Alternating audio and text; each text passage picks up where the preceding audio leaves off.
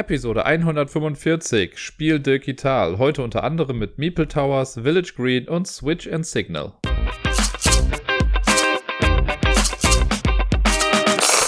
Hallo und herzlich willkommen. Seid gegrüßt zur nun schon 145. Episode des Ablagestapels. Diese Episode heute wird wahrscheinlich etwas länger dauern. Sie ist nämlich vollgepackt, denn ich habe letzte Woche relativ viel gespielt und vor allen Dingen auch viel Neues gespielt. Das heißt, ich kann viel über neue Spiele erzählen. Und zudem gibt es nicht eine Top 10 Liste, sondern eine Top 50 Liste, die dann natürlich etwas schneller runtergebrochen wird als die einzelnen Spiele in einer Top 10 Liste. Aber trotzdem braucht das ja ein wenig Zeit. Wer den Titel der Episode mitbekommen hat, kann schon in etwa erahnen, worum es dann gehen wird. Ist auch standardmäßig quasi die Liste, die ich immer vor einer Messe mache. Aber mehr dazu dann später. Jetzt fangen wir erstmal an mit den Spielen, die ich da letzte Woche so auf meinem Tisch liegen hatte oder auf anderen Tischen liegen hatte. Das erste Spiel ist ein Spiel, das ich sträflicherweise schon sehr lange hier liegen habe und noch nicht gespielt habe. Ich habe das mal in einem Bundle bekommen quasi äh, das andere Spiel, was dazugehörte, war Frankie Rockin' Vegas. Wir erinnern uns, das Spiel, das scheiße war. Dieses Würfelspiel, das einfach von vorne bis hinten einfach also irgendwie nicht durchdacht war und ätzend und langweilig und einfach absolut nicht mehr in die heutige Zeit irgendwie passt. Und selbst vor 20 Jahren hätte es mir schon sehr wahrscheinlich keinen Spaß gemacht. Mit diesem äh, Spiel zusammen ist aber noch ein anderes Spiel gekommen. Und zwar ist das Steamopolis. Ein großes, ja quasi Worker-Placement-Spiel, das ich aber irgendwie in der gesamten Zeit, in der ich das hier habe, bisher nur zumindest mal ausgepackt und ausgepöppelt habe und so. Und ich habe mir die Regeln mal grob durchgelesen, aber ich habe es irgendwie nie auf den Tisch gebracht. Weil ich irgendwie, ich muss es ehrlich sagen, ich war ein bisschen eingeschüchtert von dem Spiel. Wenn man das Ganze erstmal sieht, von außen, sieht es irgendwie cool aus. Steamopolis spielt in einer Steampunk-Welt, könnte man sagen. Ich stehe ja total auf Steampunk. Deswegen, das hat mich ja schon mal total angesprochen.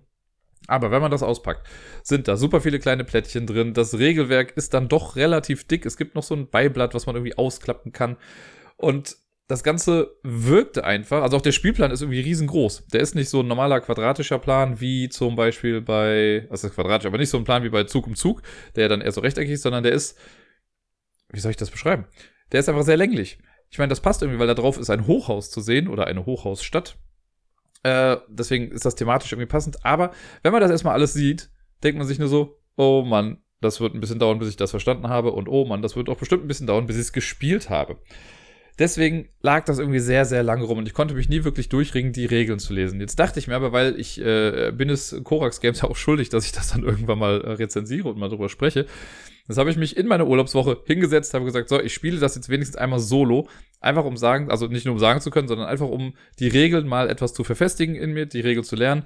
Und damit ich, wenn ich das jetzt mal mit anderen spiele, dass ich die Regeln dann halt schon kenne und weiß, wovon ich spreche. Weil ich glaube, das ist ein ohne das Spiel jetzt zu bewerten. Aber das ist ein Spiel, bei dem es sehr, sehr schwierig ist, sich gemeinsam mit einer Gruppe hinzusetzen und das Spiel gemeinsam zu erlernen, glaube ich. Es braucht schon jemanden, der das Spiel schon mal gespielt hat. Habe ich jetzt ja getan.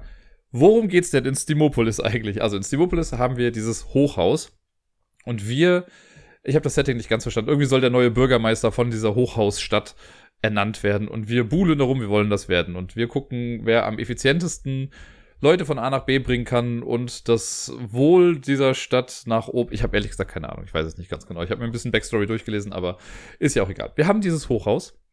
Jeder Spieler hat zudem ein Player-Tableau vor sich, das aussieht wie ein Zeppelin. Da sind bestimmte Sachen drauf, da sind quasi Druckkessel drauf oder der, der Druck dieses Luftschiffs ist da drauf und äh, Platz für noch ein paar andere Teile. Jeder Spieler kriegt am Anfang auch einen Player-Character, so ein Token, das einem eine besondere Fähigkeit nur zum Beginn der Runde gibt. Also man hat, also jeder hat einen anderen Startspieler-Vorteil oder Startvorteil. Und dieses Haus, dieses große Brett, von dem ich eben sprach, das muss am Anfang bestückt werden. Das hat acht Etagen und auf jede Etage kommen Marker drauf. Entweder kleine Papp-Token, die in verschiedenen Rangordnungen da sind. Der Aufbau dauert ein kleines bisschen. Es gibt einen ganz guten Tipp, sage ich mal, in der Anleitung, wenn man ihn dann findet und gesehen hat äh, wie man das etwas schneller aufbauen kann. Das Ding ist, äh, jede Etage, bis auf die unterste Etage, hat quasi rechts vier Marker. Und diese Marker gibt es äh, als Startrang und Rang 1, 2, 3.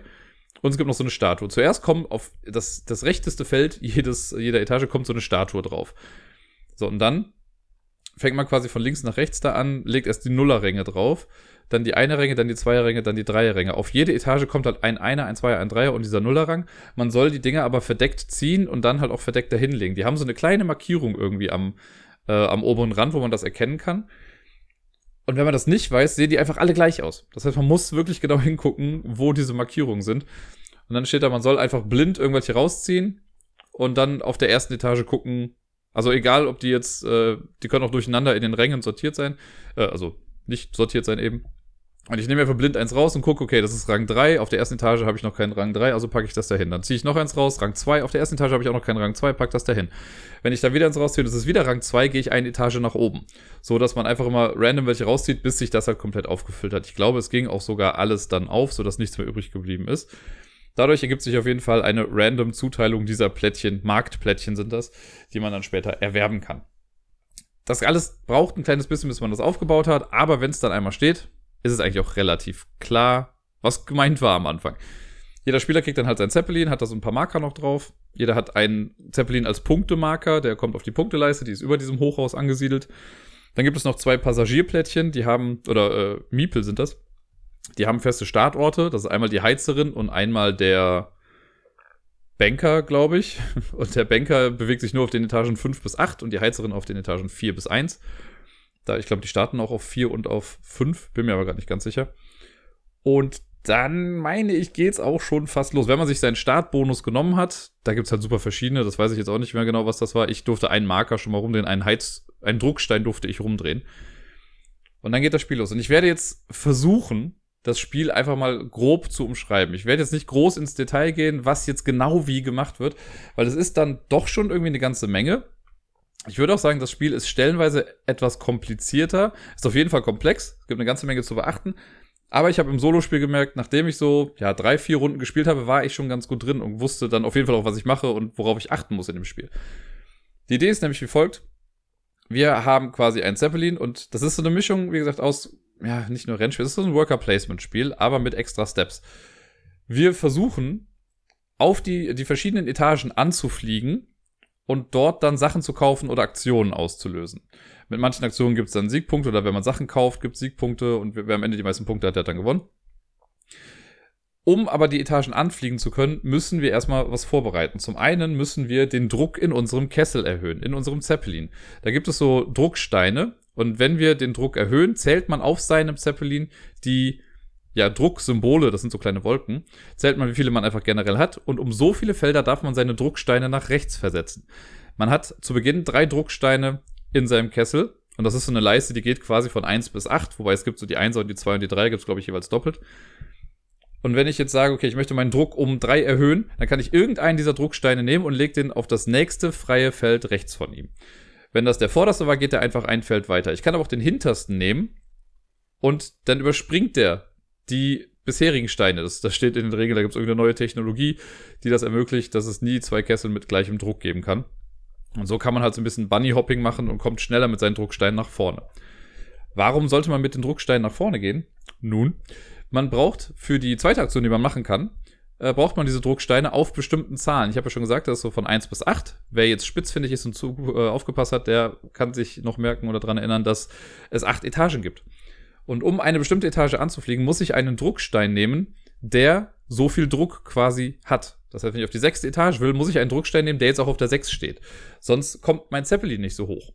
Ich finde das thematisch gar nicht so schlecht geregelt. Das ist eigentlich ganz gut, das kann man sich ganz gut merken. Das heißt, je höher der Druck im Kessel ist, desto mehr Power hat das Zeppelin. Der Zeppelin hat das Luftschiff und dann können wir auch höher fahren. Dann nimmt man diesen Druckstein und setzt den auf die äh, auf diese Etage drauf. Und da gibt's dann, auf jeder Etage gibt's zwei Aktionen, die man machen kann. Da setzt man dann auf die Aktion drauf, das ist dann auch geblockt für die anderen und für einen selbst. Was genau dann sonst noch so passiert, da komme ich gleich zu, aber es wird auf jeden Fall erstmal dahingesetzt. Man kann allerdings auch einen Druckstein nehmen, der zum Beispiel auf der 6 ist und mit dem auf die dritte Etage fliegen.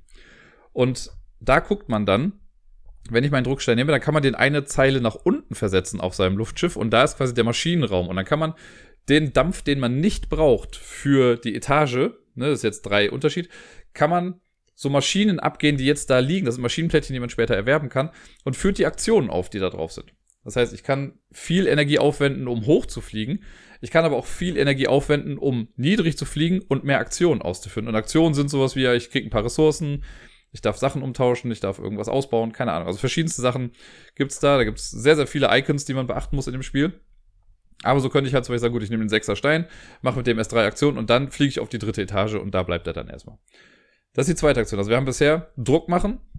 Das ist eine Aktion, dann ist der nächste dran. Oder man legt ein Ziel fest, das heißt, ne, Druckstein bewegen und dann auf den Spielplan platzieren. Die letzte Aktion, die man machen kann, ist alle Ziele anfliegen. Das heißt, wenn ich sage, also wenn ich, wenn ich keine Drucksteine mehr im Zeppelin habe oder so, dann muss ich sowieso sagen, so, ich fliege jetzt alles an, weil ich dann auch keinen Druck mehr machen kann. Wenn ich keinen Druckstein mehr habe, kann ich keinen Druck im Kessel mehr machen, ich kann keine Ziele mehr festlegen, also fliege ich los.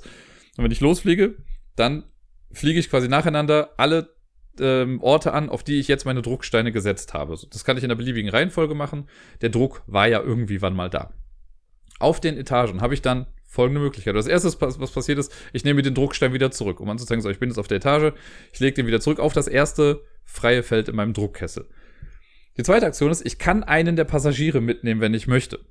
Also wenn ich jetzt auf der Etage bin, auf der die Heizerin ist, dann kann ich die quasi auf mein Luftschiff drauflegen, aber nur, wenn ich sie im gleichen Zug auch wieder irgendwo hinbringen kann. Da komme ich jetzt gleich nochmal zu. Also einladen geht. Dann kann ich mich entscheiden, mache ich entweder eine, also die Aktion, auf der ich jetzt gerade drauf bin, wir erinnern uns, auf jeder Etage sind zwei Aktionen drauf. Entweder mache ich eine dieser beiden Aktionen oder ich kaufe was von dem Markt dieser Etage. Dann ist quasi die Aktion egal und ich gucke dann rechts hin, da wo die Plättchen sind, die man am Anfang so etwas äh, aufwendiger quasi platzieren musste. Da kann man immer das, was am linkesten liegt und das, was auch offen ausliegt, das kann man dann kaufen. Das sind dann zusätzliche Effekte, die in den Maschinenraum reinkommen, die ja ausgelöst werden können, wenn man zu viel Dampf hat und den gar nicht braucht. Das kauft man dann und wenn man Sachen kauft, muss man Sachen bezahlen, Ressourcen. Es gibt Zahnräder als Ressource und es gibt ja, oder was sind das, Edelsteine als Ressource. Die kriegt man so im Laufe des Spiels. Und wenn man ein, also das erste Maschinenteil das bezahlt man einfach und baut das an. Ab dem zweiten Maschinenteil ist es so, dass man immer ein altes Maschinenteil ausbauen muss. Das heißt, etwas Altes muss gehen, damit etwas Neues rein kann.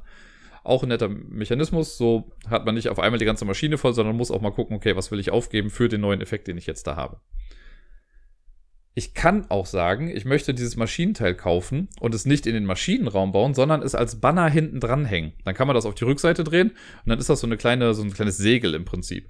Und es gibt die in drei verschiedenen Farben. In Türkis, in Lila und in Orange. Die haben erstmal per se, glaube ich, keinen großartigen Unterschied. Man packt die einfach hinten dran. Aber man kann sich später, ähm, wie war das nochmal? Oder für die einzelnen Banner kriegt man dann nochmal Siegpunkte am Ende. Also, nee, immer gedacht, so genau, das habe ich nämlich falsch gemacht im Solospiel. Ha. Immer wenn man den Banner baut, dann kriegt man direkt schon Siegpunkte für eine bestimmte Sache. Entweder für alle Maschinenteile, die ich jetzt schon drin habe, oder für alle Passagierplättchen, die ich jetzt schon gemacht habe. Passagierplättchen kommen gleich. Oder für alle Banner, die ich jetzt gerade habe. Dann kriegt man direkt die Siegpunkte dafür. Dann liegen die also hinten dran, aber man hat den Effekt der Maschine dann nicht mehr. Und dann kommt da noch irgendwas? Ich glaube, das war es erstmal soweit. Also man macht dann die Aktion oder kauft irgendwas und dann ist man eigentlich wieder fertig. Sollte man auf einer Etage das dritte Plättchen oder das dritte Teil geholt haben, das was auf der Statue liegt, dann wird die Statue danach nach oben gelegt, auf so eine, das so eine kleine Balustrade, wo drei Statuen drauf können. Wenn man die dritte Statue dahingelegt hat, bekommt derjenige Spieler drei Siegpunkte und das leitet das Spielende ein. Das kann nämlich auf zwei Arten enden, soweit ich weiß. Entweder, wenn drei Etagen leer gekauft sind und die Statuen da oben sind, oder wenn es keine Passagierplättchen mehr gibt, von denen es, glaube ich, 25 gibt. Passagierplättchen, kommen wir doch dazu mal schnell. Ich sagte ja schon, es gibt zwei Passagiere, die man rumbringen kann, die Heizerin und den Banker. Und man kann die ja einsammeln. Und wenn ich im gleichen Zug zu deren Zieletage fahre, dann kann ich die Person auch wieder abgeben und kriege dafür etwas.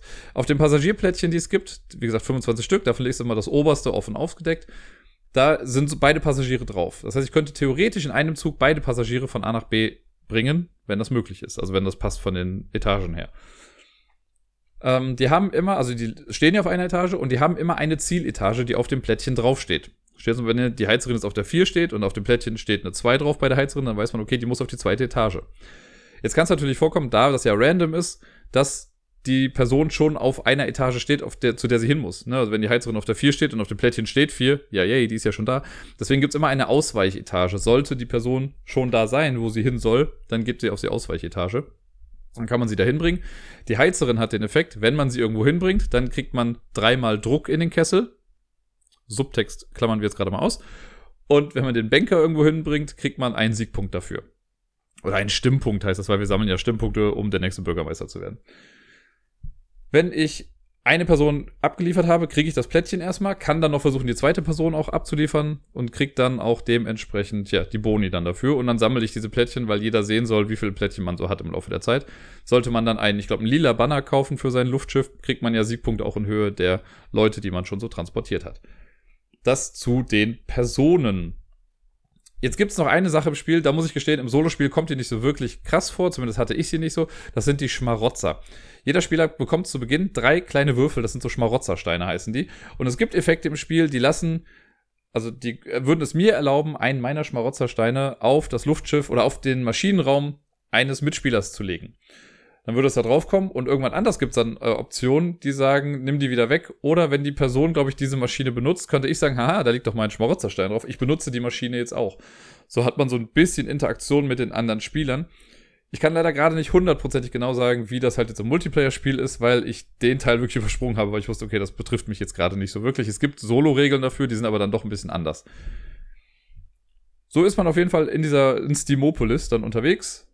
Man erhöht seinen Druck, man legt Ziele fest, man fliegt dann dahin und bekommt dann bestimmte Sachen. Entweder bekommt man halt Ressourcen, man kann Sachen kaufen, man kann neue Drucksteine erwerben. Man startet ja mit drei, man kann bis zu fünf haben. Dann kann man Drucksteine auch mal rumdrehen, da ist dann so ein Pfeil drauf und alle Drucksteine mit Pfeil bewegen sich zu Beginn deines Zuges direkt um ein Feld weiter nach rechts. Also es ist ganz cool, die zu haben, aber besonders starke Aktionen negieren diesen Effekt auch wieder und drehen Drucksteine wieder zurück auf die ungepfeilte Seite. Das Spiel ist ein Biest. Es ist echt groß. Es ist, wie gesagt, ein bisschen angsteinjagend, wenn man es, glaube ich, das erste Mal sieht und sich denkt so, boah, krass, ey, wie soll ich das denn alles in den Kopf bekommen? Wenn man es ein paar Runden gespielt hat, geht's doch ganz gut von der Hand, muss ich sagen. Man muss diesen Rhythmus halt irgendwann drin haben, ne? Dieses, okay, Druck machen, äh, Ziele festlegen. Weil ist ja auch die Frage. Ich kann ja auch sagen, gut, ich mache erstmal ganz viel Druck, lege dann meine Ziele fest und fliege dann los. Aber es kann ja sein, dass jemand anders sagt, gut, ich mache jetzt einmal Druck und lege direkt ein Ziel fest und macht dann nochmal Druck für die anderen Sachen und dann nimmt er mir genau die Aktion weg, die ich gerade will. Quasi wie ein Worker Placement. Deswegen meinte ich, es ist Worker Placement mit extra Steps, weil ich kann nicht einfach sagen, ich gehe dahin, sondern ich muss auch gucken, dass ich den nötigen Druck habe, um dann dorthin zu kommen. Und da kann man bei den Gegnern natürlich auch ein bisschen gucken. Okay, wie sieht sein Druckkessel gerade aus? Der kommt gar nicht dahin, wo ich gerade hin möchte. Und der hätte das, aber dem würde das vielleicht gar nichts bringen, aber dann geht die Person vielleicht trotzdem hin, um was vom Markt zu kaufen. Das ist ja auch das Coole, dass man immer noch die Wahl hat. Also man kann auch bewusst auf eine Aktion gehen, um die blocken auch wenn man weiß, dass man die Aktion gar nicht macht, aber man kann ja was aus dem Markt dann kaufen. Die Marktsachen werden halt immer teurer, bringen aber auch immer mehr Siegpunkte. Das ist auch interessant gelöst, sage ich mal. Ich weiß nicht, ob es die beste Möglichkeit war, das so zu machen, aber es ist schon okay. Jedes Maschinenteil oder jeder Banner, kann man auch sagen, den man kauft, hat unten auf der Rückseite so eine, also ein Preis quasi drauf. So ist wie ein Diamant oder hier Edelstein oder ein Zahnrad oder was auch immer. Das muss man auf jeden Fall immer zahlen. Alles in der unteren Reihe muss man zahlen. Aber auf dem Board aufgedruckt sind nochmal zwei Reihen. Und zwar einmal noch eine Reihe für Maschine und einmal eine Reihe für Banner. Und man muss dann gucken, wenn ich jetzt das als Banner kaufen will, gucke ich, was ist, welche Symbole sind jetzt gerade alle in der Reihe zu sehen. Denn nicht gekaufte Sachen in dieser Reihe decken noch Symbole ab. Das muss ich alles zahlen und bekomme eventuell das. Da stehen auch die Siegpunkte drauf, die man bekommt. Plus das, was unten auf dem Plättchen immer noch drauf ist. Also man muss immer oft an zwei Orte gucken, was das jetzt gerade kostet. Ist bei weitem nicht so umständlich, wie ich es jetzt gerade wahrscheinlich klingen lasse. Aber man muss es einfach, erstmal drin haben. Jetzt, wo ich es einmal gespielt habe, auch wenn es nur Solo war, ich habe den Solo-Modus äh, ganz okay abgeschlossen. Ich weiß gar nicht, ich bin, glaube ich, dann in der vierten oder fünften Kategorie gelandet. Das ist halt so ein Beat Your Own Highscore-Gedöns im Solo-Modus, was ich ja gar nicht so schlecht finde. Es gibt auf jeden Fall einen Modus, wie man verlieren kann, und das war sehr tricky am Anfang. Das hat schon Spaß gemacht. Jetzt, wo ich es einmal solo gespielt habe, möchte ich es aber auf jeden Fall auch mal Multiplayer spielen. Ich könnte mir vorstellen, dass es in einem Viererspiel sehr lange dauert. Weil man schon oft auch überlegen muss, ne, gerade auch wenn jetzt dann doch Plätze blockiert sind und man nicht dahin kommt, wo man hin möchte, muss man auch nochmal wieder gucken, okay, wie kann ich dies und jenes machen. Ähm, zu zweit könnte ich mir das ganz gut vorstellen. Dann kommt man sich zwar weniger in die Quere, aber dann ja auch wieder nicht, weil es gibt, wie gesagt, acht Etagen und auf den acht Etagen gibt es jeweils zwei Sachen. Also es gibt 16 Aktionen. Wenn man jetzt startet mit zwei Leuten, können ja jede Runde sechs Aktionen geblockt sein, weil jeder hat drei Drucksteine. Wenn jetzt jeder seine fünf Drucksteine hat, hat man schon zehn Aktionen geblockt. Das heißt, es bleiben nur sechs übrig. Das ist schon relativ spannend. Irgendwann kriegt das Spiel ja auch so eine gewisse Asymmetrie in den Zügen. Weil es kann natürlich sein, wenn ich direkt am Anfang irgendwie sage, gut, ich mache Druck, ich lege ein Ziel fest und ich fliege direkt dahin. Man muss nicht warten, bis alle Ziele belegt sind. Aber ich fliege dann direkt dahin. Dann ähm, habe ich ja früher wieder alle meine Drucksteine und kann in einem anderen Tonus Sachen anfliegen als die anderen Spieler. Das kann man ja auch ein bisschen zu seinem Vorteil nutzen. wenn man weiß, okay, die machen jetzt ihre Aktion, dann mache ich jetzt gerade erstmal ein bisschen Druck und wenn die wegfliegen, dann fliege ich halt los oder fliege die Sachen an. Sehr, sehr viele Möglichkeiten hat das Spiel. Es hat mir, also ich bin jetzt quasi ein bisschen traurig, dass ich mir so lange Zeit genommen habe, um das zu rezensieren oder das zu spielen, wenigstens erstmal. Es ist cool, es ist ein Beast. Es gibt wesentlich komplexere Spiele auf jeden Fall, aber ich finde, wenn man das sieht, muss man erstmal schlucken und sagen so, okay, da setze ich mich jetzt dran.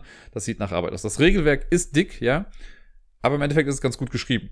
Von daher bin ich sehr, sehr froh, dass das Spiel sich nicht eingereiht hat mit dem anderen Spiel, das ich da bekommen habe, dieses Frankie Rock in Vegas, sondern dass Steamopolis echt ein sehr, sehr schönes, äh, ich sag mal, Worker Placement Plus Spiel ist. Im Stream habe ich letzte Woche nochmal eine Solo-Runde Horrified gespielt. Ich habe einen Stream gemacht, in dem ich, glaube ich, erst ein bisschen prototypmäßig was gebastelt und gespielt habe. Und dann äh, hatte jemand auch nach Solo-Spielen gefragt und habe ich gesagt, ach komm, ich spiele gleich noch eine Runde Horrified Solo. Diesmal habe ich mit drei Monstern gespielt im Solo-Modus. Der Solo-Modus ändert quasi nicht viel, nur dass man schon auf Terror Level 3 startet und nicht auf Terror Level 0 von 8. Äh, ansonsten ist eigentlich der Aufbau komplett gleich. Man muss sich halt allein um alles kümmern. Und genau, ich hatte als Monster, ich habe den Chat quasi äh, abstimmen lassen, was werden soll, oder bestimmen lassen, was werden soll. Ich hatte Dracula, den Wolfman und den unsichtbaren Mann. Und die habe ich, habe ich gewonnen? Ich weiß schon gar nicht mehr genau. Ich glaube, ich habe gewonnen. Aber ich könnte mal kurz nachgucken. ist schon wieder so lange her. Ich habe so viel gespielt jetzt in der Zwischenzeit. Das äh, entzieht sich gerade meines Wissensstandes. Aber ich kann ja kurz nachgucken. Und hier steht, ich habe gewonnen. Also lassen wir es mal gelten als Sieg.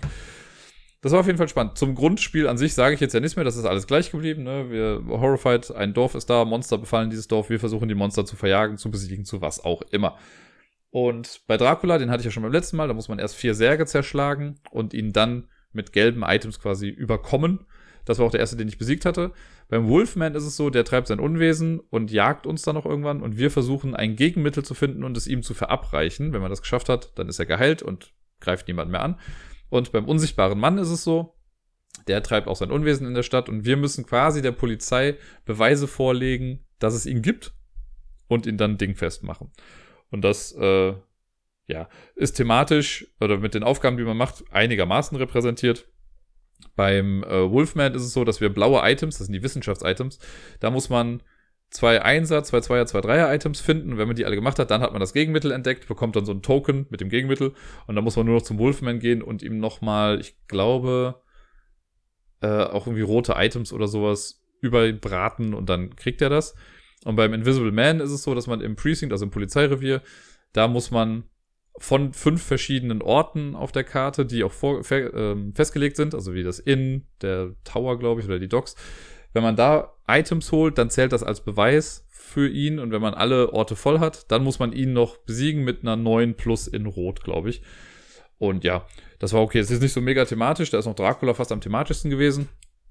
Äh, aber es funktioniert super gut. Also der Solo-Modus hat schnell geklappt. Ich mag das total gerne. Ich bin großer Fan von diesem Monster-Deck geworden, wo man einfach am Ende jeder Runde eine Karte aufdeckt und man arbeitet die von oben nach unten ab. Ne? Oben steht dann drauf, wie viele Items reinkommen.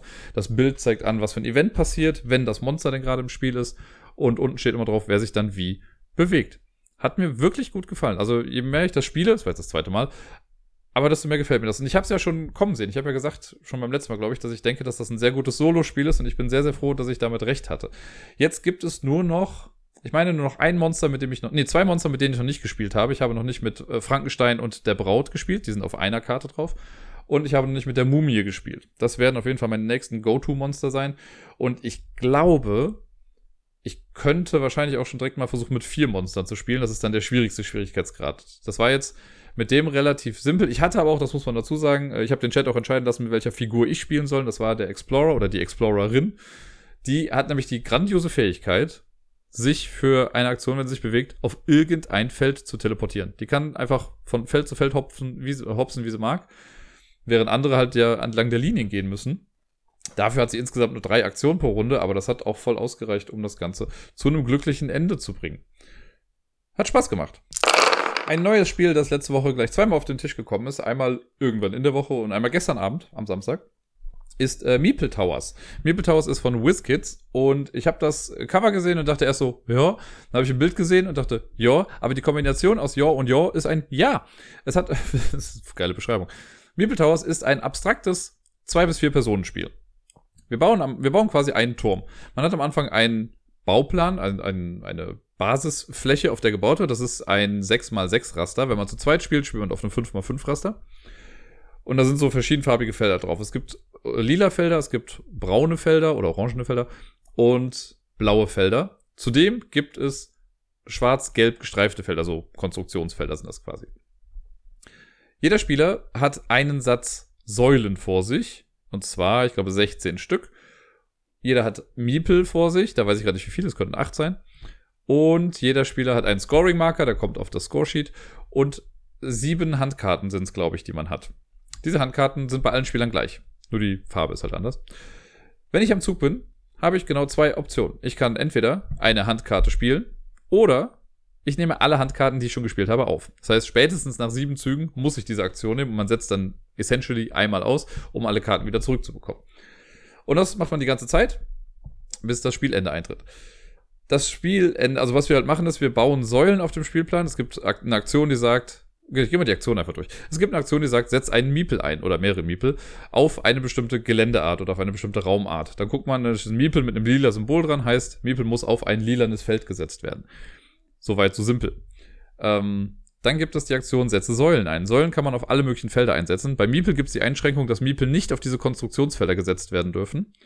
Äh, Säulen dürfen auf alle Felder gesetzt werden, die frei sind. Dann gibt es die Aktion baue ein, eine neue Etage. Und da gibt es verschiedene Felder. Es gibt insgesamt sechs verschiedene Formen für neue Etagen. Es gibt quasi ein Einerfeld, ein einmal zwei Feld, ein einmal drei Feld, ein einmal vier Feld. Und dann gibt es einmal so eine, also ein äh, viermal vier, nee, dreimal drei Feld ist das genau und ein, jetzt wird schwierig das zu beschreiben.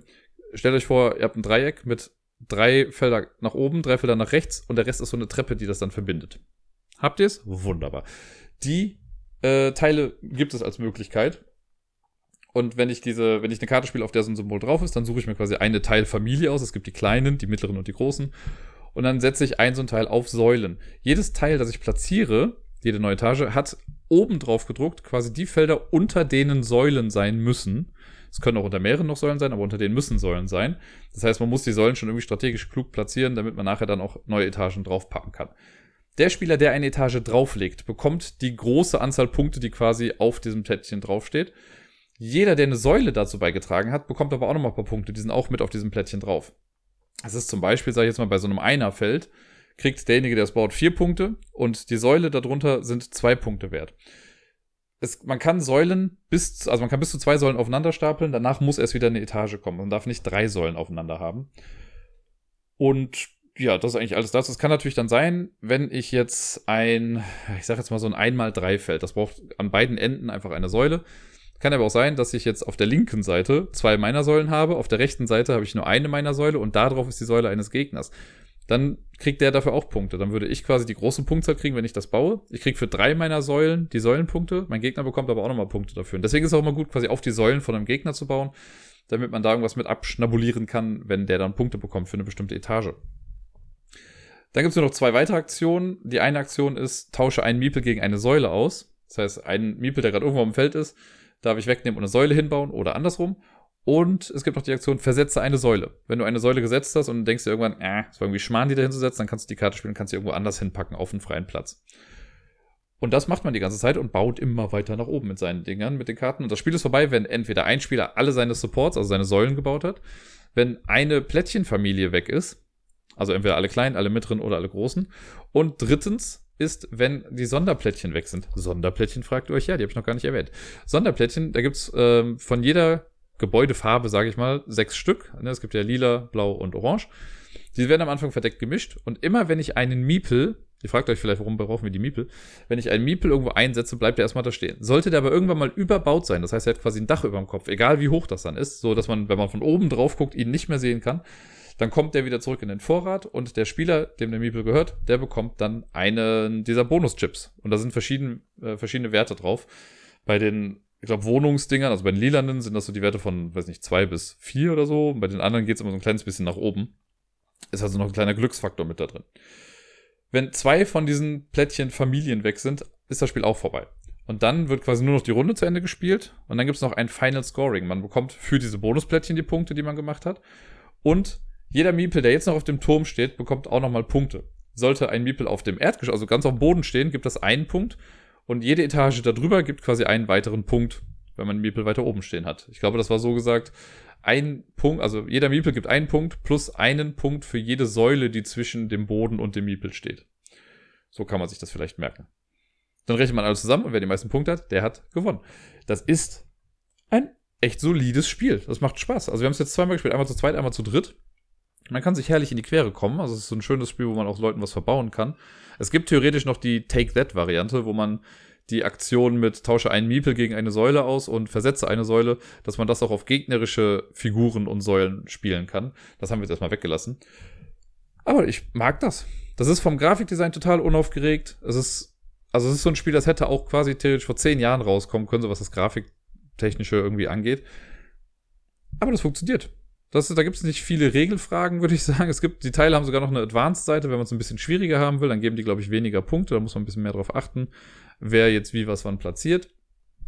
Aber es läuft. Das ist total super. Und ich bin sehr froh, dass ich das habe. Die Box ist groß. Was mich ein bisschen gewundert hat, ich habe das erst aufgemacht und dachte mir, okay, das war halt erstmal in Plastik eingepackt, wie die meisten Spiele ja. Und äh, dann habe ich das weggepackt, aufgemacht und dann ist so eine große Pappkiste drin. Und ich dachte dann, ja geil, Vielleicht haben die ein bisschen, ich habe ja schon mal drüber gesprochen, dass ein bisschen weniger Plastik und sowas benutzen für die Sachen. Vielleicht wollten die das dann machen. Und auch die Karten waren, äh, da hat man das von außen erst gesehen, dass die in so, einem, in so einer Papphülle drin waren. Ich dachte, ja, cool, das war echt gut. Die Miepel und so, die waren in so einer kleinen, äh, in so einer Zip-Tüte drin, das war okay.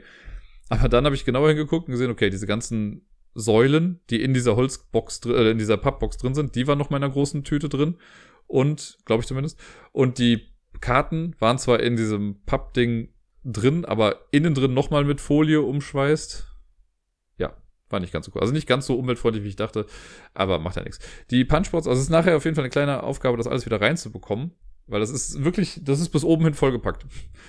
Ich hatte ja vor zwei Wochen oder so die Liste mit den Spielen oder vor drei Wochen mit den vollgepackten Boxen. Das wäre definitiv eine gewesen. Finde ich aber gut, weil man macht es auf und hat direkt Material vor sich liegen. Meeple Towers von WizKids kriegt von mir also auf jeden Fall zwei Däumelein hoch. Wasser ist nass, die Sonne ist heiß und Uwe Rosenberg macht Spiele mit Polyomino-Teilen. Ich glaube, das sind mittlerweile so Sachen, also es hat sich so festgesetzt, dass Uwe Rosenberg mittlerweile nur noch solche Spiele macht. Ich will mich gar nicht großartig beschweren, weil ich habe ja auch ein paar davon und ich finde die auch stellenweise ganz gut. Manchmal wiederholt sich dann natürlich irgendwie ein bisschen was. Aber man denkt sich irgendwie, also wenn ich schon höre, Uwe Rosenberg macht ein Spiel, dann weiß ich, ah, okay, cool, Polyomino-Teile. Ich habe jetzt New York Zoo gespielt. Zweimal auch schon wieder. Einmal zu zweit, einmal zu, nee, zweimal zu zweit. Haben es zweimal in zwei Runden gespielt. Und äh, New York Zoo ist für mich auf jeden Fall wieder eins der besseren Uwe Rosenberg-Spiele. Macht auf jeden Fall Spaß. Man muss direkt mal von vornherein sagen, das Design des Spiels ist einfach grandios. Die Box sieht ganz cool aus, ne? Da sind ein paar lustige Tiere irgendwie vorne drauf. Ähm, und dann hat das ganz viele kleine Tiermiepel. 127 kleine Tiermiepel sind drauf. Ich habe 128, weil ich habe noch so einen Promo-Elefanten dazu bekommen. Und die sind echt ganz cool. Es gibt Flamingos, es gibt Polarfüchse, Pinguine, Baumkängurus, ich will immer Buschkängurus sagen, was sind Baumkängurus, Erdmännchen und ich glaube, das war's. Und einen Elefanten. Ich habe halt zwei Elefanten, aber sonst einen Elefant. Äh, jeder Spieler bekommt so ein Tableau vor sich. Das sind so dünne Pappdinger, aber ist okay, ist eine gute Qualität dafür. Und dann muss man am Anfang so einen kleinen Aufbau machen. Das ist so, da hat man so einen kleinen Steg in der Mitte und dann kommen in so Ausbuchtungen kommen verschiedene Polyomino-Teile. Die gibt's in verschiedenen Grünabstufungen. Fragt mich nicht, wie das ist für Leute, die eine Rot-Grün-Schwäche haben, ob die überhaupt die Grünabstufungen richtig erkennen oder nicht. Das ist schon, für mich war das jetzt schon ein bisschen schwierig, aber passt schon. Die werden nach einem bestimmten Muster verteilt, so dass in jeder Ausbuchtung nachher drei sind. Das ist gerade erstmal wichtig. Und oben liegen dann die größeren Teile auf, die kleineren kommen weiter unten. Dann wird der Elefant auf das Startfeld gesetzt und jeder Spieler bekommt noch die zwei Tiere, die oben auf seinem Playerboard drauf sind. Das sind so zwei Säulen und die beiden Spieler, äh, Tiere bekommt jeder Spieler dann auf sein Board schon mal draufgesetzt. Man hat zu Beginn noch keine Gehege, sondern nur so Ställe. Beim Zweispielerspiel hat jeder drei und später, also im Dreispielerspiel habe ich schon gesehen, da kriegt der erste Spieler nur zwei Ställe zur Verfügung. Das soll diesen Startspielerbonus ein bisschen ausgleichen. Wenn das Spiel losgeht, macht man zunächst folgendes. Man bewegt den Elefanten. Um, im Zweispielerspiel ist es äh, ein bis vier Felder. Der Elefant startet ja auf diesem Steg und der geht quasi immer so im Kreis darum rum. Das hat so ein bisschen was von Patchwork. Im Zweispielerspiel kann der bis zu vier Felder weit gehen. Man muss ihn bewegen, also ein bis vier Felder. Und als Feld zählt immer eine Ausbuchtung mit den Polyominosteinen oder ein Tiererwerbsfeld. Das sind so kleine blaue Felder, die sind ein bisschen größer und da sind immer zwei Tiere drauf, zwei unterschiedliche. wenn ich auf, äh, also grob gesagt, wenn ich auf ein Tiererwerbsfeld komme, dann nehme ich mir die beiden Tiere aus der Meeple-Box und packe die bei mir auf den Plan. Und wenn ich ein Gehege nehme, also so ein Polyomino-Teil, dann muss ich das sofort platzieren. Die Regel dafür ist, wenn ich ein Teil platziere, also so ein Polyomino-Teil, muss auch sofort ein Tier, also mindestens ein Tier mit da rein. Und das kann dann entweder aus dem Stall kommen oder aus einem anderen Gehege. Aber ich darf kein Gehege leer machen, um ein neues zu befüllen. Tiere bleiben in ihrem Gehege natürlich äh, homogen, das heißt nur Flamingos in einem Gehege oder nur Pinguine in einem Gehege dürfen dann sein. Äh, man darf aber auch mischen, das heißt, wenn ich jetzt ein Gehege bekomme und ich lege zum Beispiel ein Erdmännchen aus meinem Stall dazu, kann ich auch noch aus einem anderen Erdmännchengehege noch ein Erdmännchen mit dazu packen. Wenn ich neue Tiere dazu bekomme, kann ich die dahin packen, wo es gerade passt. Und ja, dann gibt's noch am Ende der Runde, also wenn ich meine Hauptaktion gemacht habe, was halt entweder Tiere nehmen ist oder Plättchen nehmen. Das, man muss ja auch nicht angrenzend bauen, man kann die einfach irgendwo hinlegen. Ziel ist es, als erster den Zoo voll zu haben mit Gehegen. Nicht mal mit Tieren, sondern nur alles muss voll bebaut sein. Wenn ich die Aktion gemacht habe, dann checkt man noch, ob es eine Tiervermehrung gibt. Denn auf diesem Steg gibt es äh, fünf verschiedene Felder. Wenn man die überschreitet, die zählen nicht als Feld, auf das man gehen kann, sondern das sind so Grenzen, die man überschreitet. Wenn man darüber kommt, dann hat eine gewisse Tierart dann eine Tiervermehrung. Das heißt, wenn man über das Polarfuchs-Vermehrungsfeld kommt, dann kriegen alle Polarfüchse jetzt Kinder. Und das ist halt ähm, auch Rosenberg-mäßig kennt man das aus Agricola. Wenn in einem Gehege mindestens zwei Tiere einer Art sind, die jetzt gerade eine Tiervermehrung haben, dann kommt ein drittes Tier mit dazu. Das passiert aber höchstens zweimal. Es gibt so die goldene Regel, dass durch eine Aktion höchstens zwei neue Tiere in das Gehege oder in, das, in den Zoo kommen können. Äh, das heißt, selbst wenn ich jetzt drei Gehege habe mit Polarfüchsen, wo immer mindestens zwei Füchse drin sind, kriege ich trotzdem nur zwei neue Füchse dazu. Die neuen Füchse platziere ich dann auch ganz normal und dann geht's weiter. Nun ist es so, dass Gehege ja irgendwann mal voll werden. Ne? Wenn jetzt immer gepimpert wird und die ganzen Tiere äh, sich vermehren, ist irgendwann mal so ein Gehege voll. Immer wenn ein Gehege komplett voll ist, also komplett mit Tieren einer Tierart bedeckt ist, kommen alle Tiere weg, und man darf sich dafür eine Attraktion auswählen. Das heißt, die Tiere kommen in den Vorrat und es gibt so Plättchen. Das größte ist halt eine große Achterbahn, das kleine sind so Fressbuden. Die kann man dann mit auf den Plan legen, einfach um den Plan auch schneller voll zu bekommen. Eins der Tiere, das man weglegen würde, darf man auch noch wieder zurück in den Stall legen, wenn man möchte, um halt die Tierart irgendwie am Laufen zu halten und noch was dafür zu haben. Und so füllt man nach und nach seinen Plan mit Gehegen, packt da Tiere rein, irgendwann vermehren die sich und das Gehege ist dann voll. Dann kriegt man eine Attraktion mit dazu. Man kann die Tiere dann ja ein bisschen umsetzen auch. Und ja, wer zuerst alles voll hat, der hat dann gewonnen. Das ist jetzt alles sehr runtergebrochen, aber im Prinzip ist es das. Es verbindet also die zwei Sachen von Uwe Rosenberg, nämlich Polyomino-Teile und Tiervermehrung. Äh, und das klappt sehr gut. Das ist eine sehr stimmige Mischung. Ich habe im ersten Spiel habe ich verkackt. Da war ich relativ weit hinten dran, weil ich das nicht hinbekommen habe, die Tiere möglichst gut umzusetzen, weil es ist natürlich klug. Also ich hatte das nämlich so, ich hatte so ein Gehege mit äh, Baumkängurus und dann haben die sich vermehrt, da kam dann eins mit dazu. Wenn man aber es vorher so gemacht hat, dass man ein Gehege bekommen hat und vielleicht in das neue Gehege, also wenn ich in einem Gehege vier Baumkängurus habe, ich kriege ein neues Gehege dazu und ich teile das auf, so dass ich dann auf einmal zwei Gehege mit je zwei Baumkängurus habe, bekomme ich aber natürlich auch zwei neue Baumkängurus, wenn die Tiervermehrung bei den Baumkängurus anfängt. Baumkängurus wird das neue Koatl übrigens, merke ich gerade weil ich das so oft sage. Und so kriegt man halt mehr Tiere. Und das habe ich jetzt im zweiten Spiel, habe ich das auch wirklich versucht, dass ich von jeder Tierart immer zwei Gehege hatte, damit ich mehr Kinder quasi da bekomme und mehr Sachen voll werden. Ich habe trotzdem in beiden Fällen verloren. Bei dem zweiten Spiel, wo ich aber dachte, ich bin besser, war es wirklich knapp. Wir sind beide nämlich, also das Spiel endet wie folgt. Wenn ein Spieler alles voll hat durch seine Hauptphase, ne, wenn ich jetzt ein Gehege nehme und ich baue das voll, zack, tada, ist es durch, dann habe ich gewonnen. Es kann aber auch sein, dass in der Tiervermehrungsphase mehrere Spieler gewinnen, weil sie dann vielleicht ein Gehege voll bekommen und sich noch eine Attraktion nehmen dürfen und das dann irgendwo hinsetzen und damit das dann voll bekommen. Wenn das passiert, dann gewinnt nämlich der Spieler, der die meisten Tiere hat. Und dadurch habe ich dann verloren. Also quasi im Tiebreaker. Da hatte Deni war das gestern, der hatte, glaube ich, dann 26 Tiere und ich hatte 21 oder 22 Tiere. Also es war relativ knapp. Das heißt, ich werde ein bisschen besser mit der Zeit, aber das ist so ein Spiel, das muss ich noch lernen. Das habe ich nicht so von Anfang an rausgehabt. Das war nicht so einfach für mich. Ich glaube aber, dass das was ist, was man mit der Zeit dann so lernt. Das ist ein stimmiges Spiel, habe ich ja schon gesagt. Das macht Spaß. Das ist, wenn man die Regeln dann einmal drauf hat, ist es okay. Es gibt so ein paar Piktografien irgendwie oben auf der Karte, also auf der Map, die könnten meiner Meinung nach ein bisschen eindeutiger sein. Ich fand die nicht so ganz klar.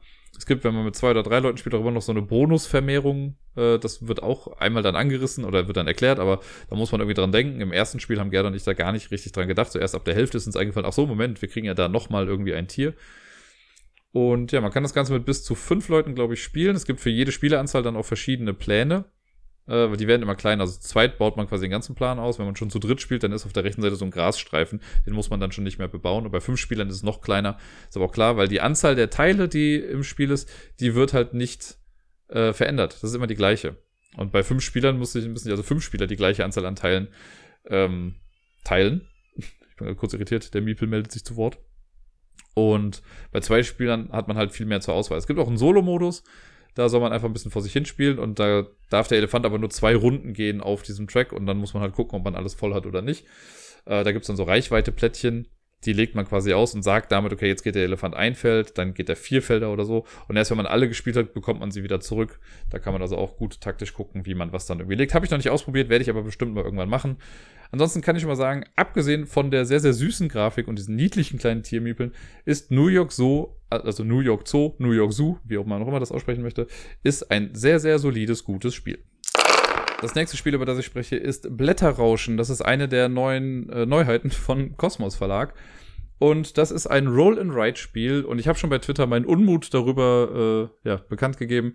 Das ist ein Roll-and-Ride-Spiel, in dem keine Stifte sind. Ich finde, das geht mittlerweile nicht mehr. Wenn man ein Roll-and-Ride-Spiel rausbringt, soll man auch Stifte mit reinpacken. Das ist doch nicht so schwierig. Ich meine, selbst Patchwork Doodle hat es geschafft. Es waren Scheißstifte, aber es waren Stifte mit drin. Und sowas wie ganz schön clever oder nochmal oder so, das eventuell gleich nochmal kommt, schafft es ja auch, Stifte da reinzupacken. Was ist denn daran so schwierig? Vor allem ist in Blätterrauschen folgendes drin. Der Block mit den Spielezetteln, zwei Würfel, und die Anleitung. Und das war's. Mehr ist da nicht drin. Und da ist noch Platz für Stifte. Da hätte man diese locker flockigen Ikea-Stifte reinpacken können. Und gut wäre es gewesen. Aber nein, macht's auf, man muss erst wieder Stifte suchen. Jetzt sagt man ja, natürlich habe ich doch Stifte irgendwie immer parat und ich weiß doch, es ist ein Roll-and-Ride-Spiel. Ja, aber trotzdem. Ich finde, wenn ich mir ein Spiel kaufe, bin ich mittlerweile der Meinung, ich will dann auch alles da haben in der Box, damit ich nicht eben erst nochmal rumlaufen muss. Weil es kann ja auch mal sein, keine Ahnung, man kauft sich so ein Spiel fährt damit in Urlaub und hat es noch gar nicht ausgepackt. Und dann ist man im Urlaub am Strand, im Wald, wo auch immer. Und denkt sich, geil, jetzt spielen wir das. Und dann steht da, ja, Stifte nicht enthalten. Da steht da halt klein hinten noch mit drauf irgendwie. Aber da achtet ja nicht jeder drauf. Ich persönlich habe da jetzt, also mir war es jetzt dann ja quasi egal, weil ich wusste, ich spiele zu Hause, ich habe Stifte. Aber trotzdem finde ich das ein bisschen blöd. Und wir sind mittlerweile in einem, in einem spielerischen Umfeld angekommen, in dem man einfach Stifte in der Box haben sollte. Wie dem auch sei, Blätterrauschen, das hat jetzt mit dem Spiel an sich erstmal nichts zu tun. Blätterrauschen hat einen enorm großen Block mit Blättern. Und zwar 200 Stück sind das. Äh, sind aber aufgeteilt in vier Jahreszeiten. Es gibt Frühling, Sommer, Herbst und Winter. Und jede Jahreszeit hat 50 Blätter, die auch doppelseitig bedruckt sind. Alle Spieler müssen immer in der gleichen Jahreszeit spielen. Da sind ganz viele verschiedene Symbole drauf. Ich werde jetzt auch nicht auf alle eingehen. Wir haben, jetzt auch nur die, wir haben bisher nur die Frühlingsseite gespielt. Und die Würfel zeigen die Zahlen von 1 bis 4. Es gibt ein paar Zahlen, die haben so eine Wolke drumherum. Und äh, ja, dann beginnt ein Spieler, oder beziehungsweise der Spieler, der zuletzt im Wald war, glaube ich, der sucht sich ein Startfeld aus. Da gibt es sechs Stück. Man kann es quasi mit sechs Leuten spielen, weil jeder braucht ein anderes Startfeld. Das markiert man sich irgendwie und dann geht's los. Der Spieler würfelt und dann bekommt man ja zwei Zahlen raus, zum Beispiel eine 1 und eine 3. Das bedeutet, man muss jetzt ein Rechteck einzeichnen, das ein 1x3 Rechteck ist quasi mit den Symbolen da. Das ist ein Raster oder ein 2x3 Rechteck oder ein 2x4 Rechteck. Also je nachdem, was man würfelt, muss man dann was einzeichnen oder umkreisen. Da jeder Spieler ein anderes Startfeld hat, sind die Startbedingungen schon mal anders. Und es ist sehr unwahrscheinlich, dass Leute dann die gleichen Sachen irgendwie ankreuzen. Oder umranden. Wenn ich ein Feld umrandet habe, dann suche ich mir in diesem Raster, das ich jetzt ausgemalt habe oder umrandet habe, suche ich mir eine Symbolart aus und kreuze die unten auf meinem Blatt an. Es gibt zum Beispiel, also wir haben es auf die Frühlingsseite gemacht, da gibt es Bäume, Bienen, Blumen, Schmetterlinge, Vögel, hasse nicht gesehen. Und je nachdem, was man ankreuzt, gibt es halt später dann anders Punkte. Das kreuzt man dann an und wenn man dann fertig mit dem Zug ist, wird auch empfohlen, dass man vielleicht das ganze Ding, dieses ganze Kästchen, was man jetzt gerade gemacht hat, dass man das durchstreicht, einfach nur um zu wissen, okay, jetzt bin ich durch damit und muss mich darum nicht mehr kümmern. Das Spiel also immer nach einer Runde hat jeder Spieler die Möglichkeit zu sagen, ich steige aus oder ich mache noch weiter.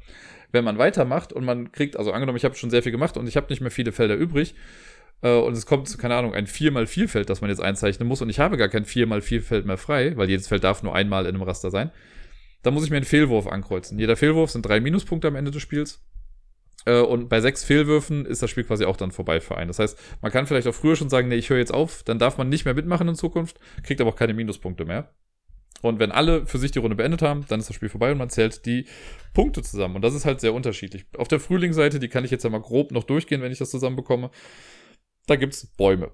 Für jeden Baum kriegt man per se, den man angekreuzt hat, kriegt man per se einen Punkt. Sollte ich es schaffen, mindestens zehn Bäume zu markieren, kriege ich nochmal fünf Punkte extra. Dann gibt's die Bienen und die Blüten. Die Bienen geben erstmal per se keine Punkte.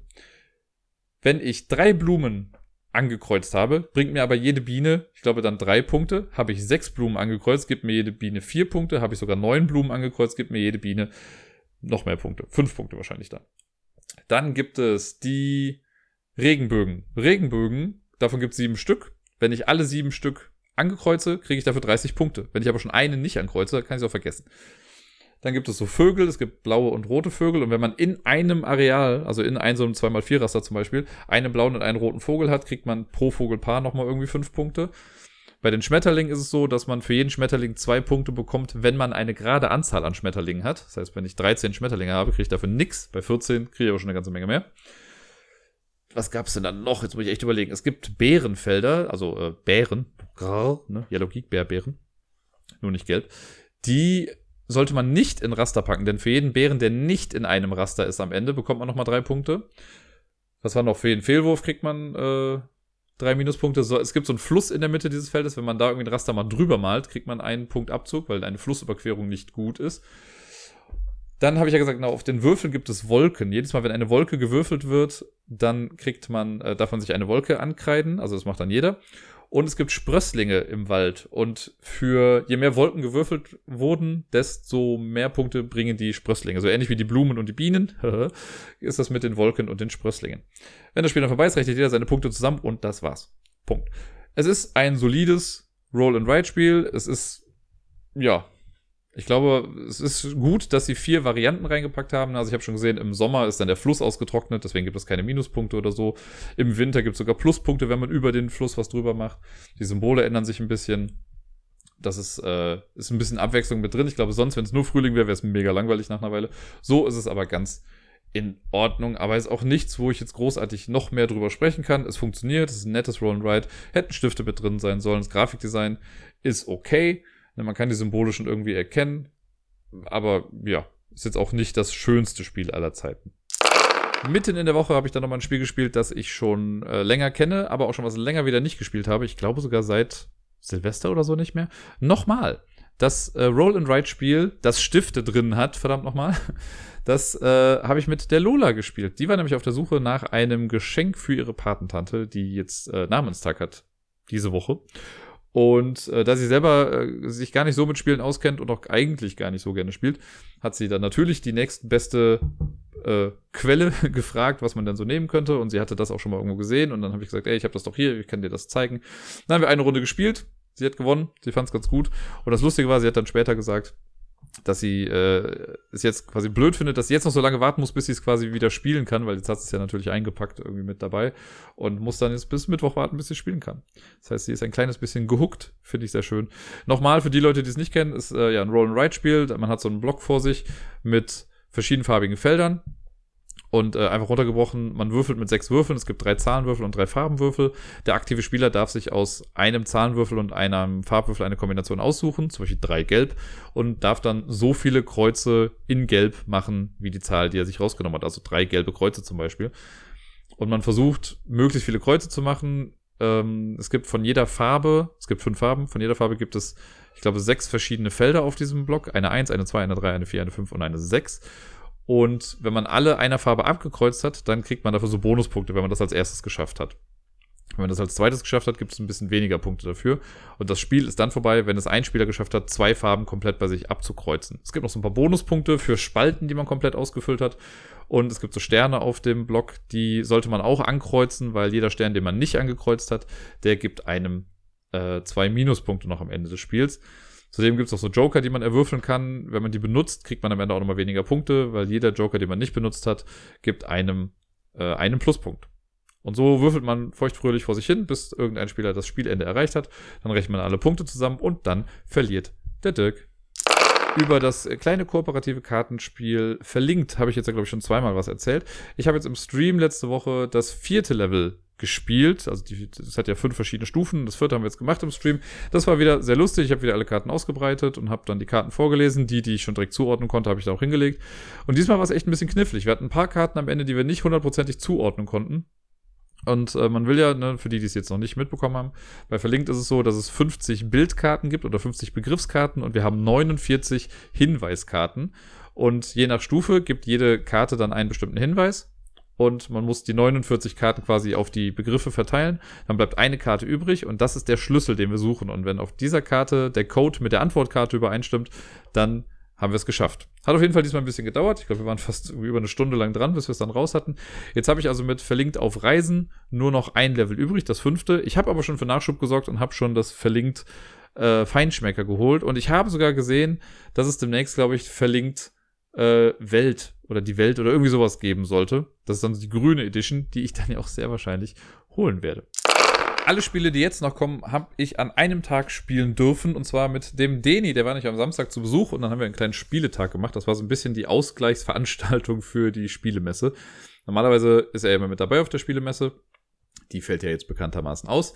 Und dann wollten wir eigentlich jetzt an diesem Wochenende auch so ein Spielewochenende machen mit noch einer Freundin. Das hat aber leider auch äh, aus diversen Gründen nicht stattgefunden. Hatte ich ja, glaube ich, letztes Mal auch schon mal kurz angerissen. Das war so ein bisschen blöd. Jetzt haben wir aber es geschafft, immerhin einen Ersatztag mit vielen, vielen Spielen zu organisieren. Und das war gestern und das war sehr schön. Und das erste Spiel, das er und ich gespielt haben, war Outstyle. Outstyle ist ein kleines, flottes Kartenspiel von, äh, ich meine sogar dem Verlag, der auch Volleyball High und so gemacht hat und Shake Up. Und es ist ja ein kleines Kartenspiel, das sich um das Thema Streetball dreht. Ich sage direkt schon mal vorweg, es ist eher ein abstraktes Kartenspiel und das Streetball-Feeling an sich kommt ja jetzt nicht durch. Aber das Grafikdesign spricht mich da schon sehr an und das kriegt, also überträgt das Ganze dann doch nochmal ganz gut. Streetball ist äh, nur für zwei Personen. Man kann, glaube ich, auch eine Teamvariante spielen mit vier Spielern. Wir haben es jetzt nur zu zweit gespielt. Äh, und es ist eigentlich sehr, sehr simpel. Ein Spieler ist der Angreifer, der andere ist der Verteidiger, wie bei Streetball. Und wie wir wissen, bei Streetball geht es nicht nur um Punkte, bei Streetball geht es auch um Style. Man möchte besonders cool sein. Irgendwie. Deswegen gibt es zwei Möglichkeiten, um zu gewinnen. Entweder der Spieler, der zuerst zwei Körbe erzielt, gewinnt, oder der Spieler, der zuerst 42 Style-Punkte macht, gewinnt. Ich kann schon mal sagen, bei uns ist es durch die Körbe ausgegangen, aber Style war nicht mehr weit weg. Also ich konnte gewinnen mit zwei Körben, hatte aber dann auch schon, glaube ich, 36 Style-Punkte gesammelt. Äh, zu Beginn des Spiels, es gibt ein kleines Deck mit verschiedenen Spielern. Die werden quasi gemischt. Jeder Spieler bekommt drei äh, Spieler vor sich hingesetzt und das ist dann sein Team. In den Regeln steht auch ja, beim Streetball ist es halt so, man spielt einfach mit den Leuten, die gerade da sind, deswegen wird nicht irgendwie gedraftet oder so, sondern einfach random verteilt und man guckt, was man dann hat. Jeder Spieler gibt einem eine Fähigkeit, entweder eine dauerhafte Fähigkeit oder eine One-Time-Ability. Da kann ich mal sagen, wir haben gar nicht auf die Spieler geachtet, großartig. Ich glaube, das ist nochmal so Next-Level-Game. Jetzt fürs erste Spiel war uns das ein bisschen zu viel dann noch. Auch wenn es jetzt insgesamt nicht wenig ist. Im Chat meinte jemand lustigerweise, ich habe ja den größten Teil gestreamt auch von den ganzen Sachen. Und beim Chat meinte einer, ey, das Spiel hat mehr Regeln als wirkliches Streetball. Das stimmt auch. Naja, deswegen die Fähigkeiten. Ist ganz cool, dass sie da sind. So wird jede Partie eigentlich nochmal ein bisschen anders. Aber der Kern des Spiels funktioniert auch ohne die Teammember. Und zwar ist das wie folgt. Der Angreifer hat ein relativ großes Deck. Das wird gemischt. Er zieht acht Karten davon auf die Hand. Der Verteidiger hat ein Deck, das besteht aus acht Karten nur und davon zieht er nur vier auf die Hand. Es gibt so eine Übersicht, damit auch jeder Spieler weiß, was in welchem Deck drin ist. Und per se ist auch so, dass der Verteidiger viel schlechtere Karten hat als der Angreifer, was an sich ja irgendwie mal unfair ist. Eine Runde sieht dann wie folgt aus. Und zwar spielt der Angreifer eine seiner Karten erstmal verdeckt hin. Der Verteidiger sagt dann, ich lasse dich durch oder ich möchte verteidigen. Wenn er verteidigt, muss er eine eigene Karte mit dazulegen. Dann, wenn er verteidigt, werden beide Karten aufgedeckt und jede Karte hat unten einen Wert drauf, quasi den Dribbelwert und den Verteidigungswert beim Verteidiger. Wenn der Verteidigungswert gleich ist oder höher als der Dribbelwert des Angreifers, dann wurde der Ball erfolgreich geblockt. Dann hat man den Ball quasi abgenommen. Der Verteidiger kriegt dann direkt so viele Stylepunkte, wie auf seiner Verteidigungskarte drauf sind. Das ist eine Zahl, die oben rechts drauf steht. Und das Angriffsrecht wechselt. Das heißt, der Spieler äh, die Spieler tauschen ihre Decks, es wird alles wieder neu gemischt und es geht äh, dann von vorne los, nur dass der Verteidiger von eben jetzt der Angreifer ist. Wenn der Wert äh, geringer ist, also wenn der Verteidigungswert geringer ist als der Dribbelwert auf der Angreiferkarte, dann geht der, also geht der Angreifer ja durch und der Angreifer bekommt seine Stylepunkte gut geschrieben und seine Karte bleibt erstmal da so liegen. Sollte der Verteidiger gar nicht blocken, kriegt der ähm, Angreifer natürlich auch automatisch seine Stylepunkte. Also immer wenn man durchgeht, wenn der Ball nicht geklaut wird, kriegt der Angreifer Stylepunkte. Und das geht dann immer weiter. Jetzt habt ihr euch vielleicht schon gefragt, ja gut, der Verteidiger hat acht, äh, der Angreifer hat acht Karten, der Verteidiger hat nur vier Karten. Wenn der Verteidiger jetzt viermal verteidigt, hat er keine Karten mehr, weil man zieht die Karten nicht automatisch nach. Wenn das passiert, wenn der Verteidiger so dazu gezwungen wird, quasi seine letzte Karte zu spielen und nichts mehr machen kann, dann äh, wurde er outstyled. Das heißt dann so, dann bekommt der ähm, Angreifer automatisch einen Korb und ich glaube auch nochmal 10 Style-Punkte drauf oder so und dann wechselt das Angriffsrecht. Wo war ich jetzt? Genau. Ähm, jetzt ist aber folgendes, weil ich habe ja gesagt, die Karten vom Angreifer sind per se auch erstmal schlechter. Das klingt erstmal alles sehr, sehr unfair. Da kommt der Lockdown ins Spiel und zwar nicht der Corona-Lockdown, sondern der Outstyle-Basketball-Lockdown. Jede Angriffskarte, die der Angreifer spielt, hat oben links noch ein Schloss drauf.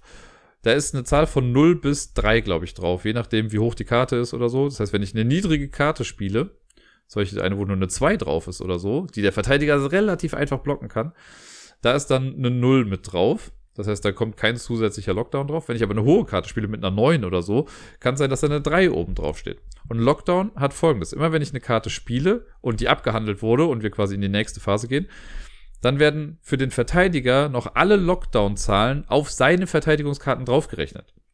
Das heißt, wenn ich äh, vorher eine Lockdown-Karte mit 3 gespielt habe und wir sind jetzt in der nächsten Phase und der Verteidiger spielt eine 5, hat er effektiv eine 8 schon da liegen. Das heißt, je mehr Karten ich als Angreifer spiele, desto stärker mache ich meinen Gegner. Das wirkt jetzt auf einmal sehr unfair für den Angreifer eigentlich, weil man irgendwann halt ausgebremst wird. Wir kommen auch gleich noch dazu, wie man Körbe macht. Deswegen darf aber der Angreifer passen. Passen heißt einfach, die Karten, die bis jetzt gespielt wurden, bleiben liegen, aber kommen so ein bisschen zur Seite, sodass man die Anzahl der Karten noch sieht. Dann zieht der Angreifer drei neue Karten und fängt mit einem Lockdown von null wieder an. Der Verteidiger darf dafür aber zum einen sich Style-Punkte nehmen, und zwar für den ersten Pass vier Punkte, für den zweiten Pass fünf Punkte, für den dritten Pass sechs Punkte und für den vierten Pass sieben Punkte und für alle weiteren Pässe dann auch noch. Äh, und er resettet sein Deck komplett. Das heißt, alle Karten, die er ausgespielt hat, alle Karten, die er auf der Hand hat und die paar Karten, die noch im Deck sind, werden wieder zusammengemischt und er zieht wieder vier neue Karten. Das ist der Pass. So, warum sollte der Angreifer das denn machen? Warum sollte er denn passen? Natürlich ist das blöd, weil er sonst nicht zum Korb kommt irgendwie. Aber wie kommt man denn zum Korb? Die, äh, es geht um die Distanz quasi zwischen, also wenn ich anfange zu spielen als Verteidiger, bin ich 10 Meter weit vom Korb weg.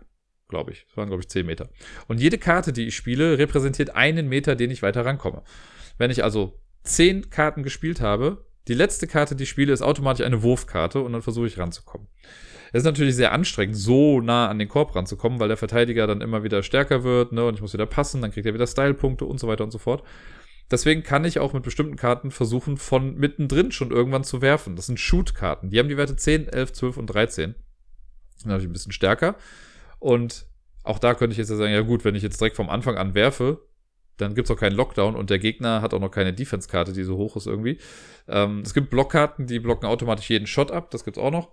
Aber ansonsten äh, wäre das schon sehr risky. Deswegen darf man erst ab der dritten Karte versuchen zu werfen. Und je weiter man vom Korb wegsteht, desto mehr zusätzlichen Lockdown kriegt man noch drauf. Also wenn ich von der, wenn die dritte Karte, die ich spiele, eine Shot-Karte ist, kriegt der Gegner nochmal plus 8 auf seine Verteidigung. Da muss ich also schon richtig Glück haben, dass er da was Niedriges spielt und ich das trotzdem noch irgendwie schaffe. Und je näher ich rankomme, desto geringer wird dieser Lockdown, aber dafür ist natürlich dann der Lockdown von den Karten davor ein bisschen höher. So kann ich es halt natürlich dann irgendwie schaffen, einen Korb zu machen. Wenn ein Korb gemacht wurde, dann kriegt der Spieler nochmal irgendwie, ich glaube, auf den Shotkarten sind keine Style-Punkte drauf. Äh, dann kriegt er halt den Korb, das muss man sich irgendwie merken, dann wechselt das Angriffsrecht und es geht weiter. Und wie gesagt, so lange, bis einer entweder zwei Körbe hat oder bis einer 42 Style-Punkte hat. Eine Runde hat bei uns jetzt, also wir waren am Anfang noch nicht so ganz regelkonform, hat bei uns 15 Minuten gedauert. Ich glaube, wenn du wirklich Leute hast, die das schnell spielen können, die wissen, was sie da tun, kannst du eine Runde in 10 Minuten spielen. Das geht schon recht schnell.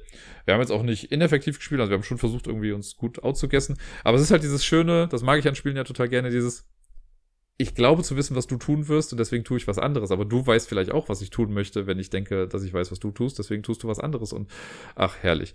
Deswegen dieses Spielen von wegen, gerade auch als Angreifer bin ich an dem Dilemma, okay, spiele ich jetzt eine hohe Karte, um sicher zu sein, dass ich weiterkomme, weil ich kann mir ja schon, also die höchste Karte vom Angreifer ist eine 6 zum Beispiel. Das heißt, ich kann ja schon auch ein bisschen mitrechnen, was der Verteidiger auf der Hand haben kann, um mich überhaupt zu blocken. So, dann spiele ich euch eine 9, krieg dafür aber später noch ein bisschen Lockdown, komme aber auf jeden Fall durch. Ist aber dann doof, wenn ich eine 9 spiele und der Verteidiger einfach sagt, pff, ich blocke gar nicht. Na, dann habe ich eine hohe Karte verschwendet. Ich kann aber natürlich auch sagen, gut, ich spiele einfach eine Zweierkarte in der Hoffnung, dass der Gegner nicht blockt. Ja, und dann blockt er mit irgendeiner läppschen Karte und blockt, nimmt mit dem Ball dann ab und er ist dann wieder dran. Das, darauf basiert das ganze Spiel. Das ist ganz cool, das passt thematisch einigermaßen in diese ganze Basketballgeschichte. Wie gesagt, das ist nicht so das überaus thematischste Spiel. Die Illustrationen finde ich aber klasse, ne, die sind sehr Also die, fast die meisten Angriffskarten haben so eine etwas andere Gestaltung. Was mich ein bisschen wurmt, ist, dass die Karten unterschiedliche Farbtöne haben. Also es gibt sowohl beim Angreifer als auch beim Verteidiger gibt's kleine Abstufungen in den Farben. Das wird einem im Spiel sehr wahrscheinlich nicht so großartig auffallen, aber wenn man sich die Karten von hinten einmal anguckt, dann schon. Und wenn man sich jetzt sowas merkt, dann wüsste man, welcher Spieler wer was vielleicht auf der Hand haben könnte. Das gebe ich nur mal mit zu bedenken. Bei so einem Spiel, so einem schnellen Spiel ist das jetzt vielleicht auch gar nicht dann so wichtig. Aber mir gefällt es ganz gut. Es ist auf jeden Fall wieder ein Sportspiel, das ich auch mal mit Robert spielen muss, weil das ist ja mein äh, Sportspiel-Experte. Weiter ging es ebenfalls mit einem etwas kleineren Kartenspiel, wobei das schon etwas größer war dann als Outstyle. Und zwar haben wir Village Green gespielt. Und Village Green ist von Per Silvester, Spieledesigner seines Zeichens, mit dem ich ja letztes Jahr in Birmingham schon mal was spielen durfte. Und äh, den habe ich, ich meine auch dann auf der Spielemesse so noch mal kurz gesehen. Der war noch mal kurz miteinander gequatscht bei dem Meet-and-Play-Treffen. Äh, einfach ein grundsympathischer Mensch. Ich mag ihn sehr und ich habe dann gesehen, dass er dieses Spiel rausgebracht hatte und äh, habe schon auch mitbekommen, dass das ganz gute Bewertungen bekommen hat und ich war sehr froh, dass ich das dann gefunden habe und habe es mitgenommen und zum Glück, ist ja auch immer so ein bisschen blöd, wenn es dann scheiße wäre, aber es hat mir voll gut gefallen. Wir haben es gestern gespielt und ich habe es im Stream ja auch schon gesagt, dass ich das echt gut fand. Es liegt vielleicht auch daran, dass ich gewonnen habe. Aber es ist ein grundsolides Spiel. Das fand ich echt gut. Es ist ein reines Kartenspiel. Man hat so eine Box, da sind ein paar Karten drin. Es gibt Award-Karten, die haben eine lila Rückseite. Das ist übrigens ein bisschen komisch, weil im Regelheft haben die eine rote Rückseite. Da gibt es irgendwie einen kleinen Missprint. Dann gibt es die grünen Karten, das sind so Gartenkarten. Äh, und dann kriegt jeder Spieler zu Beginn eine Stadtkarte oder Dorfkarte, wie auch immer. Die legt man so vor sich hin, etwas nach oben links. Und was gab es da noch? Die Startspielerkarte. Und ich glaube, das war's schon. Äh, die grünen Karten werden gemischt, diese Award-Karten werden gemischt. Dann kommen je nach Spielerzahl nochmal welche raus. Also bei zwei Spielern ist es so, dass von den grünen Karten dann 15 Karten rauskommen und von den Award-Karten 10 Karten. Jeder Spieler kriegt drei Karten auf die Hand von den grünen. Jeder Spieler kriegt auch schon mal drei Award-Karten, die man neben seine Stadtkarte platziert. In einer Reihe, sodass man da jetzt quasi eine Auslage von vier Karten hat. Also Stadtkarte und dann drei Awards daneben, rechts daneben. Und dann geht das Spiel los. Und man muss sich das Spiel so vorstellen, man spielt Karten in ein Raster rein, das es jetzt ja noch quasi gar nicht gibt. Die oberste Reihe ist aber dann quasi schon mal eine Begrenzung. Das heißt, da wo die Award-Karten sind, dürfen keine grünen Karten hin. Und das, ähm, diese Stadtkarte, die oben links liegt, die markiert auch in dem Raster den Punkt oben links. Und es ist ein 4x4 Raster. Und die drei Felder rechts von der Stadtkarte, da dürfen nur Award-Karten hin und die drei Karten unter der Stadtkarte dürfen auch nur Award-Karten sein. Das heißt, für die grünen Karten haben wir noch ein 3x3 Raster. Ich hoffe, ihr konntet mir folgen. Wenn ich nun am Zug bin, habe ich zwei Optionen. Ich kann entweder eine Karte ziehen und eine Karte spielen oder ich kann eine also eine grüne Karte ziehen und eine grüne Karte spielen oder eine äh, Award-Karte ziehen und eine Award-Karte direkt spielen. Bei den Awards ist es so, die muss ich auch sofort spielen. Das heißt, ich suche mir eine aus, da liegen drei aus in der Auslage. Ich nehme eine davon und lege die sofort hin. Die Awards kann ich halt nur auf diese Dedicated Award Spaces legen, die ich ja schon erwähnt habe, also drei neben der Stadtkarte und drei unter der Stadtkarte. Die haben allerdings die Besonderheit, dass ich Awards auch überbauen kann. Es zählt immer nur der Award, der oben drauf ist. Das heißt, ich kann aber auch sagen, wenn da eine Karte ist, die doof für mich ist, dann überbaue ich die einfach mit etwas. Habe aber insgesamt Platz quasi nur für sechs Awards, also drei unten und drei nach oben rechts. Wenn ich einen Award genommen habe, wird direkt wieder einer aufgedeckt und gut ist. Und was das mit den Awards auf sich hat, da komme ich gleich noch zu. Bei den grünen Karten ist es dann so, äh, wenn ich die Aktion nehme, dann ziehe ich eine grüne Karte. Das liegen auch drei Karten immer aus. Ich kann mir eine davon nehmen und spiele dann eine Karte in mein Raster. Ich könnte theoretisch auch sagen, ich möchte die Karte nicht spielen. Dann kommt die Karte unter das Deck drunter. Die ich, also muss ich trotzdem eine Karte weglegen, so dass ich nur noch drei Karten auf der Hand habe und die Karte kommt dann aber unter das Deck. Die Karten haben in der Regel eine von drei verschiedenen Blumen oben links in der Ecke. Es gibt Rosen, Petunien und Lilien. Äh, und die dann jeweils in einer von drei Farben. In Blau, in Rot oder in Gelb. Da muss ich leider sagen, das Gelb ist so ein Augenkrebsgelb. Das kann man relativ schlecht erkennen. Da hätte ich mir eine, also grün wäre vielleicht gut gewesen, auch wenn das ganze Spiel an sich ja irgendwie grün ist. Ähm, oder irgendeine andere Farbe, meinetwegen schwarz. Ne? Aber das, das Gelb war leider dann nicht so gut zu erkennen. Das ist so ein kleiner, kleiner Punkt dagegen. Ähm, und bei den Karten, wenn ich die spiele, ist es so, die erste Karte, die ich spiele, ist quasi egal. Ich muss die Karten auch nicht angrenzend bauen. Ich kann die irgendwo reinlegen. Grüne Karten dürfen aber nicht überbaut werden. Das heißt, wenn die einmal liegen, liegen sie. Und wenn ich eine Karte gelegt habe und ich packe daneben eine Karte, dann muss mit, also müssen diese Karten entweder die Farbe, die Blume oder sogar beides gemeinsam haben. Das heißt, wenn ich eine rote Rose oben links hinsetze und ich möchte daneben eine Karte spielen, muss sie entweder rot sein oder auch eine Rose zeigen. Und das gilt halt für alle angrenzenden Karten immer. Das heißt, wenn ich jetzt äh, in die Mitte eine Karte spiele und es sind schon an allen Seiten davon Karten, muss ich gucken, dass das mit allen Karten übereinstimmt. Das wird irgendwann recht knifflig sogar, weil man natürlich eine begrenzte Auswahl an Karten auf der Hand hat. Dann muss man gucken, okay, wenn ich die Karte dahin spiele, dann muss die Karte nachher dann eine rote Lilie sein oder irgendwie sowas. Das ist, das hat mir sehr gut gefallen. Ich mag diesen Puzzle-Aspekt total, weil man da sehr gut optimieren kann und rumlegen kann. Man darf im Spiel einmal seine Stadtkarte, wenn man möchte, auf die Rückseite drehen. Macht man das nicht, kriegt man am Spielende einen Punkt dafür. Wenn man das aber macht, dann darf man entweder, ähm, jetzt weiß ich schon gar nicht mehr, was es war. Ich glaube, man darf eine grüne Karte überbauen, so wie man das mit den Awards macht. Das heißt, ich darf einfach eine Karte nochmal irgendwo drauflegen, wenn ich merke, okay, das passt jetzt viel besser. Oder ich kann einmal, glaube ich, die grüne Karte, die Auslage austauschen. Dann kommen die drei Karten unten weg und ich ziehe neue Karten danach. Also wird einmal ausgetauscht. Ja, und das Spiel geht so lange, bis entweder ein Spieler seine äh, neunte Karte im Raster gebaut hat und alles grün ist, oder wenn die Award-Karten leer sind, wenn der Stapel leer ist. Dann wird noch bis zum Startspieler zu Ende gespielt und dann äh, werden die Punkte gezählt. Und ja, Punkte gibt es für den Startspieler, äh, nicht für den Startspieler, für den Spieler, der seine Stadtkarte nicht rumgedreht hat, so rum, sorry, der bekommt einen Punkt jeweils dafür. Das können halt auch beide dann sein. Und dann gibt es Punkte für die Awards. Und bei den Awards ist es so, jetzt habe ich so viel schon darüber gesprochen, jeder Award ist quasi eine kleine Scoring-Kategorie, die jeweils entweder die Spalte oder die Reihe, in der sie liegt, wertet. Wenn ich also direkt rechts neben der Stadtkarte, wenn ich da einen Award habe, der sagt, für jeden Baum in deiner, also für jeden Baum gibt es einen Punkt, dann gucke ich halt nach unten runter die drei Karten, die dann da drunter liegen. Und nur für diese drei Karten gilt diese Scoring-Karte. Für die Karte daneben gelten dann die nächsten drei Karten und so weiter. Und dann für die Karten, die unter der Stadtkarte sind, gelten die Zeilen. Die wertet man dann. Das heißt, man macht im Prinzip, wenn man sechs Awards hat, macht man sechs kleine Wertungen und rechnet das dann alles zusammen. Und wer dann am Ende die meisten Punkte hat, der hat dann gewonnen.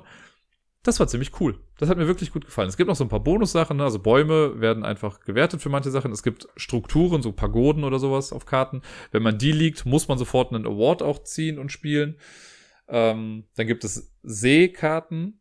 Ein See gibt ein per Se immer zwei Punkte.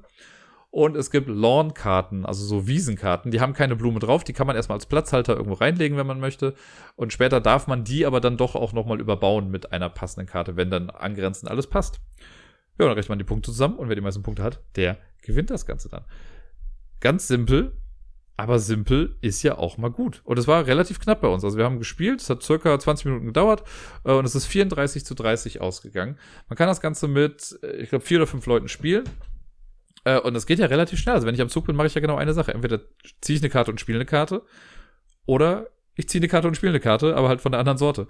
Und das geht so flott, so schnell. Das hat mir richtig gut gefallen. Das ist ein sehr, sehr tolles Spiel. Ich bin super froh, dass ich das hier habe, weil ich glaube, das ist auch ein Spiel, weil das so klar ist. Also auch wenn die, die Scoring-Karten, die muss man stellenweise erstmal ein bisschen verstehen. Ne? Weil da gibt's halt verschiedenste Sachen von. Aber wenn man einmal so die Symbolik im Kopf hat, dann geht's halt. Die werden leider nicht nochmal extra erklärt. Das hätte man vielleicht noch machen können, dass es nochmal irgendwie so ein Scorekarten-Beispiel gibt. Aber wenn man sich da mal kurz ein bisschen reinfuchst, sind die auch klar. Ähm, aber das ist so ein Spiel, das kannst du irgendwo mit hinnehmen. Und wenn du irgendwie vier Leute hast, mit denen du gerade spielen möchtest, kannst du sagen, komm, wir machen das mal schnell. Aber ich glaube, auch zu viert dauert es nicht viel länger, weil dann sind zwar mehr Karten auch drin oder mehr Spieler, aber trotzdem ist man einfach flott bei der Sache. Die Award-Karten gehen ja auch schnell aus gutes Produkt, schönes Gesamtding, gefällt mir richtig, richtig gut. Danach haben wir zwei Spiele gespielt, die jetzt nicht unbedingt neu sind, äh, aber für Deni waren sie neu, zumindest eins davon. Und zwar das erste war Carcassonne Amazonas. Deni ist ja der Grund, warum ich das normale Carcassonne nicht mehr so mag, weil er in der Brettspielwelt damals derjenige war, der immer genau wusste, welche Teile es noch geben kann und dementsprechend dir deine Städte so verbaut hat, weil er wusste, ah, okay, wenn ich die Straße jetzt so dahin baue, gibt es das Teil nicht mehr, das du brauchst, um deine Stadt zu vollenden und deswegen kannst du deine Stadt nicht fertig machen. So hat er damals gespielt und irgendwann habe ich dann auch gedacht, so, ja, da habe ich keinen Bock mehr drauf. Und seitdem war das aber auch immer so ein Running Gag, dass so Carcassonne was, nee, spiele ich nicht mit Deni. Wir haben dann schon mal auf der Messe, ich glaube vor zwei Jahren oder so, haben wir Carcassonne Safari aber auch gespielt. Das fand ich ganz gut. Und ich habe ja dieses Jahr zum Geburtstag vom Severn äh, Carcassonne Amazonas bekommen. Da habe ich ja immer viel drüber gesprochen, weil ich das so die schönste Version finde von Carcassonne. Wahrscheinlich, weil es auch einfach tiefgrün ist und sehr schön aussieht. Ähm, und Deni hat das noch nicht gespielt und dann hat er irgendwie aus Spaß einmal gesagt, ey, wir können ja Carcassonne spielen. Dann meinte ich, ja, wir können Carcassonne Amazonas spielen. Und das haben wir dann getan. Und das, mir gefällt das nach wie vor total gut. Ich mag das sehr gerne. Der Amazonas äh, also kurzer Abriss bei Carcassonne ist ja so, ne, wir ziehen ein Plättchen, müssen das an die bestehende Auslage anlegen, es muss alles passen, also Flüsse, Dörfer oder so, das muss alles angrenzend passen. Äh, man kriegt dann immer, wenn man ein Plättchen gelegt hat, darf man da ein Miepel drauf einsetzen oder ein Camp in dem Fall. Und wenn etwas abgeschlossen ist, wird das weggenommen und man kriegt eine kleine Wertung dafür. Also wenn ein Fluss vollständig abgeschlossen ist, gibt es dafür Punkte. Wenn eine Stadt oder ein Dorf abgeschlossen ist, gibt es dafür Punkte. Und hier ist es noch so bei Amazonas, da gibt es den großen Amazonasfluss, der sich im Laufe des Spiels immer weiter ausstreckt. Und der begrenzt auch so ein bisschen die Spielfläche. Das heißt, je länger der Fluss ist, desto mehr Plättchen können wir anlegen. Äh, und da gibt es ein kleines Wettrennen. Man hat so Boote auf dem Fluss und wer immer weiter vorne ist, bekommt im Laufe des Spiels auch immer mehr Punkte dann dafür. Das war bei uns recht knapp und also ich habe die ganze Zeit im Spiel gedacht, nee, das gewinne ich nicht. Weil Deni auch wieder so ein paar Sachen verbaut hat oder er war mit seinem Boot die meiste Zeit auch vorne. Aber ich habe dann irgendwie, ich glaube, zweimal ganz gut ein Dorf irgendwie fertig machen können und habe dann das Boot auch gut bewegen können. Und im Endeffekt habe ich, glaube ich, mit ein paar, also wenn mich nicht alles täuscht, ich müsste jetzt nochmal gucken, bevor ich jetzt Quatsch erzähle, habe mit ein paar Punkten Vorsprung gewonnen. Es ist ausgegangen mit 163 zu 154, was ich sehr, sehr knapp finde für so ein Spiel. Das äh, macht auf jeden Fall Spaß. Das ist die Carcassonne-Version, die ich bisher wirklich am besten finde. Ja, das nächste Spiel war auch ein Spiel, das wir schon bereits kennen. Das war letzte Woche sogar auf Platz 4 in meiner Top 10 Liste. Es handelt sich um Splendor. Splendor ist so ein Spiel, das mag Deni total gerne. Ich mag das total gerne. Da ich letzte Woche drüber gesprochen hatte, hatte ich eh wieder ein bisschen Bock da drauf. Und das passte ganz gut, weil wir das dann im Stream gespielt haben. Ich hatte den Miepel dann irgendwie gerade noch mit auf dem Schoß. Und das ist so ein Spiel, habe ich dann gemerkt, dass man auch ganz gut mit Kind auf dem Schoß spielen kann. Splendor, das ist ja für mich auch so ein moderner Klassiker, ist richtig gut. Ich habe es ja für mich nur mal in eine kleinere Box gepasst, äh, gepackt. Und für die, die Splendor nicht kennen, ein kurzer Abriss. Es ist ein, ja, sehr, sehr gestreamliner, sehr, sehr straightforwarder Engine-Builder. Und zwar starten wir erstmal mit nichts. Es gibt eine Auslage mit Karten in drei verschiedenen Abstufungen, also Stufe 1, Stufe 2, Stufe 3. Und es gibt so Pokerchips, das sind Edelsteine, die können wir sammeln. Wenn man am Zug ist, hat man die Option. Entweder sammle ich Pokerchips, dann darf ich mir drei verschiedene Farben nehmen, also von jeder Farbe eine. Oder ich nehme mir von einer Farbe zwei Chips. Das geht aber nur, wenn zu Beginn der Aktion vier Dinger da waren.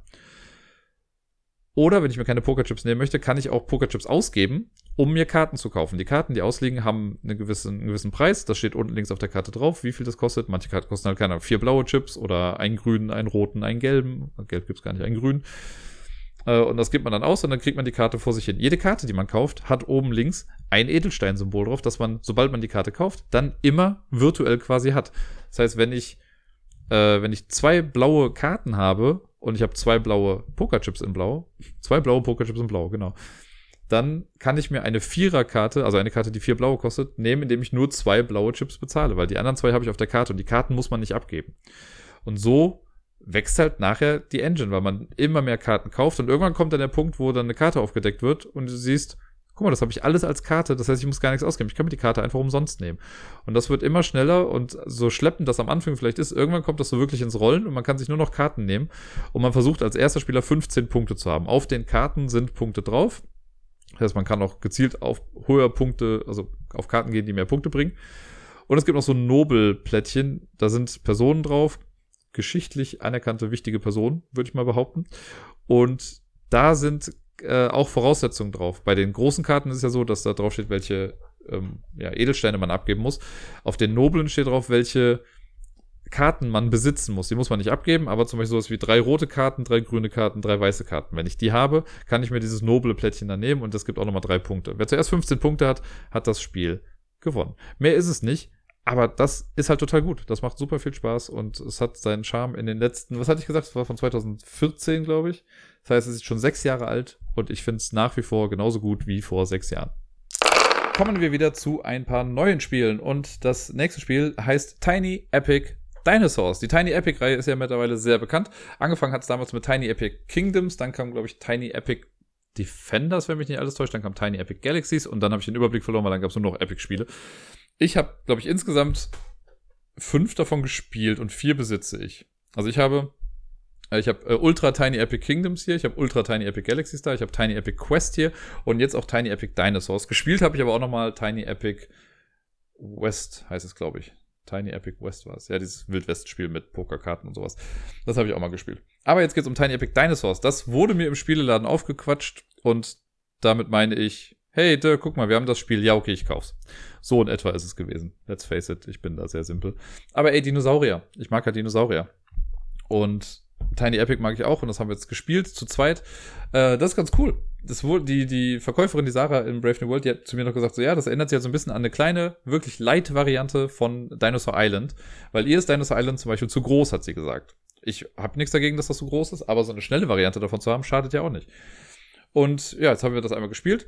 Mega gut. Da sind so viele kleine Dinosaurier-Miepel drin. Die sind so süß. Das ist krass. Ich wollte mal ein Foto machen demnächst von verschiedenen großen, verschiedenen Größen der Dinosaurier-Miepel. Ne? Also Dinosaur Island hat ja diese großen Plastik-Miepel.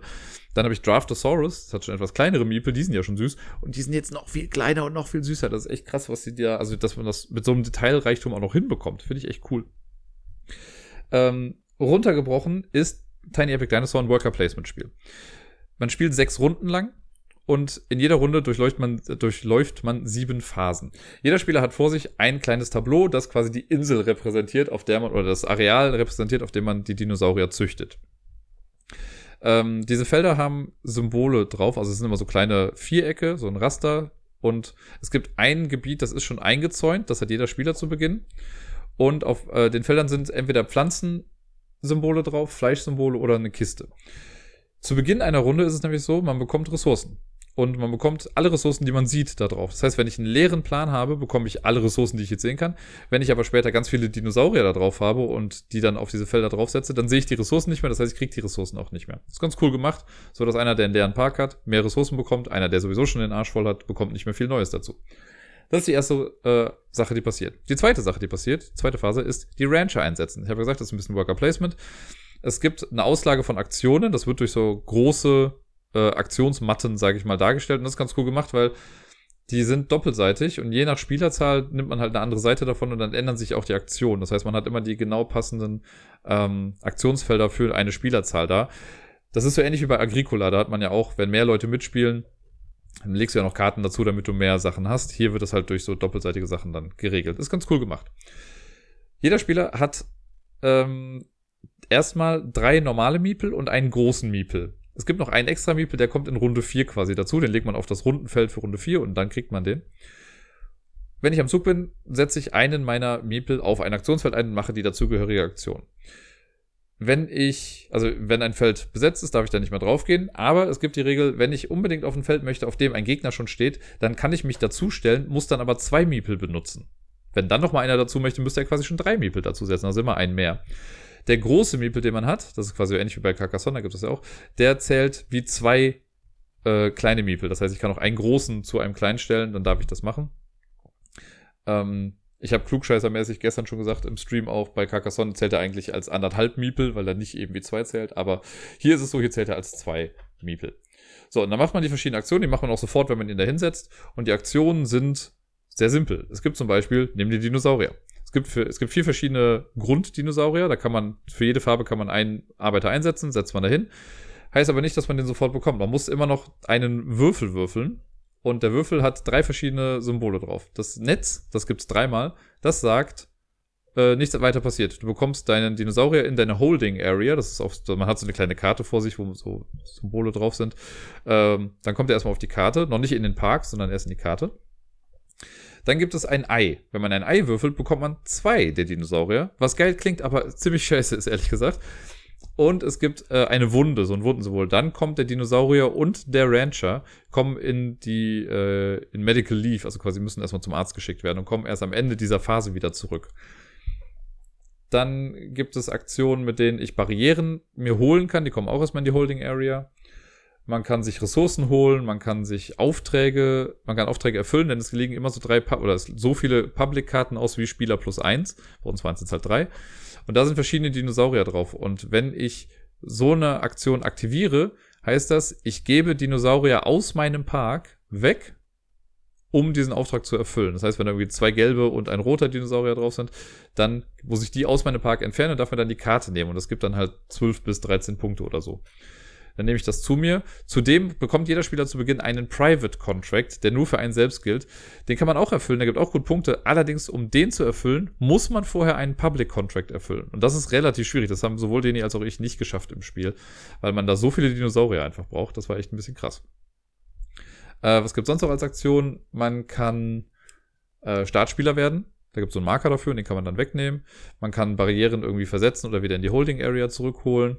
Und man kann Research-Karten holen. Es gibt zwei Arten von Research-Karten. Es gibt zum einen, ich sag mal so Gadgets. Wenn man die bekommt, geben die einem einen Special Effekt für den Rest des Spiels oder manchmal auch nur für einmal. Und es gibt Genetikkarten. Das sind nochmal unique Dinosaurier. Also wirklich Dinosaurier, die es nur da gibt.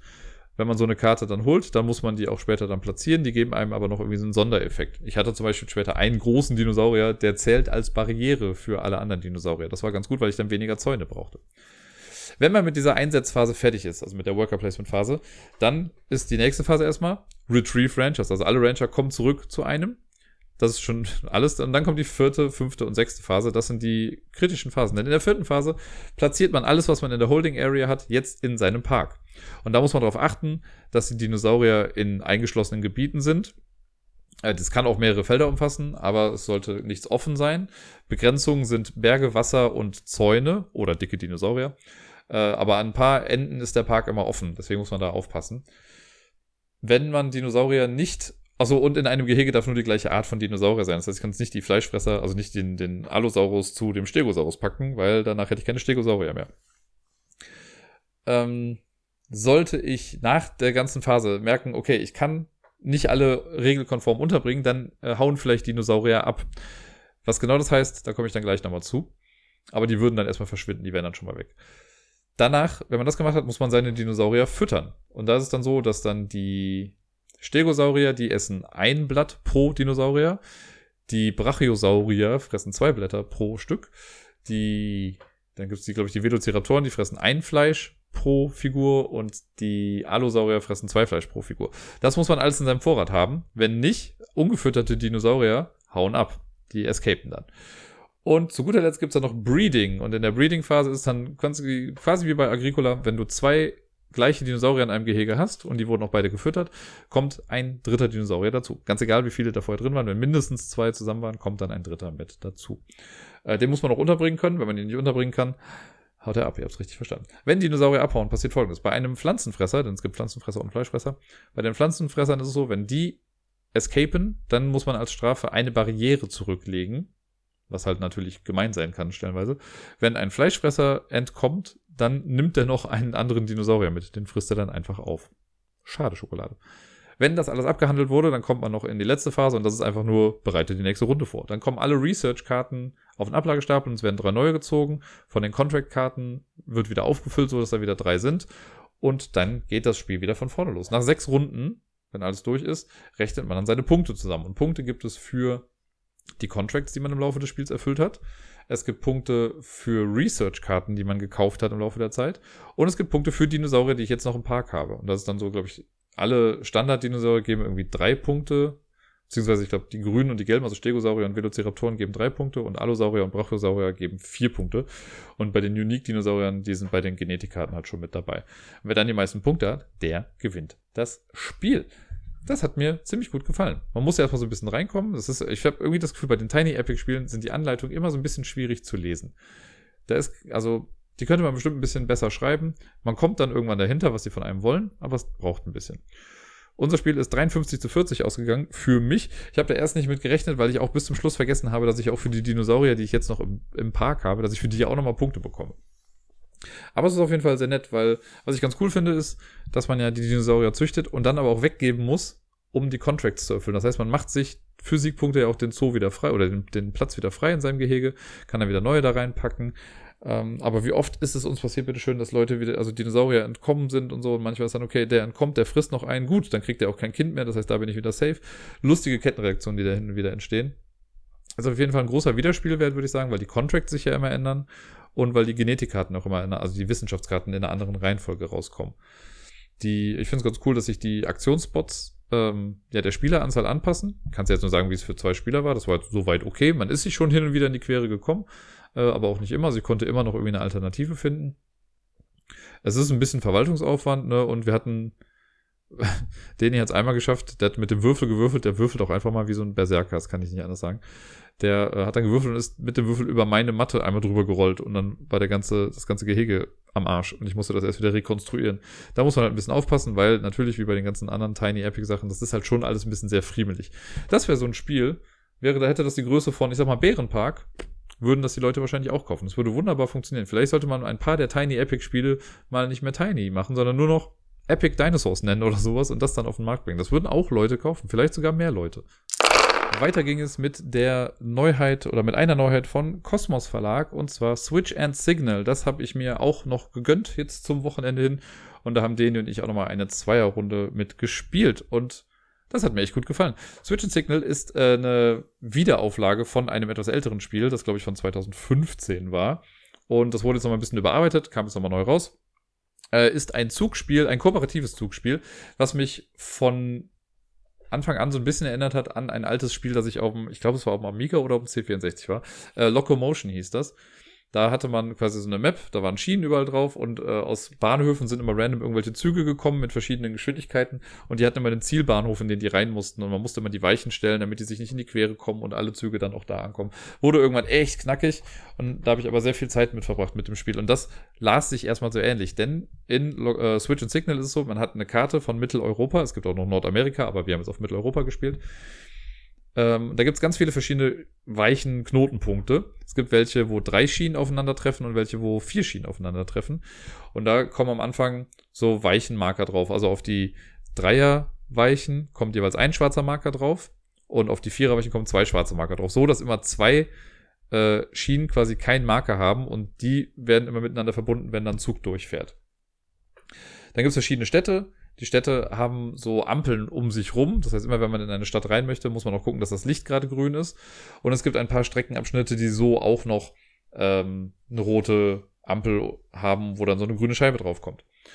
Am Anfang kann man sich das Setup quasi ein bisschen aussuchen. Wir haben es jetzt so gemacht, wie es im Regelheft stand. Und dann, wenn man das gemacht hat, dann kommt noch auf jede Stadt, die sind nämlich verschiedenfarbig, kommt ein Würfel der entsprechenden Farbe. Und Ziel ist es, alle Städte leer zu bekommen und alle Würfel in den Hafen in Marseille zu kriegen. Wenn man das geschafft hat, hat man gewonnen. Äh, es werden am Anfang noch sieben Zeitmarker auf so eine Bahnhofsuhr gelegt und dann fängt das Spiel an. Es werden am Anfang, es wird eine Startkarte aufgedeckt, also sind so die Fahrtanweisungen, äh, werden quasi äh, immer als erstes gemacht in einer Runde. Und das erste ist immer die Startkarte und dann kommt von jeder Farbe ein Zug, wird eingewürfelt. Es gibt drei verschiedene Farben, schwarz, braun und grau und von jeder Farbe gibt es drei Stück. Die schwarzen Züge sind die schnellen Züge, braun ist mittel, grau ist langsam. Von jeder Farbe kommt ein Zug rein. Es gibt, äh, wie viele gibt es denn?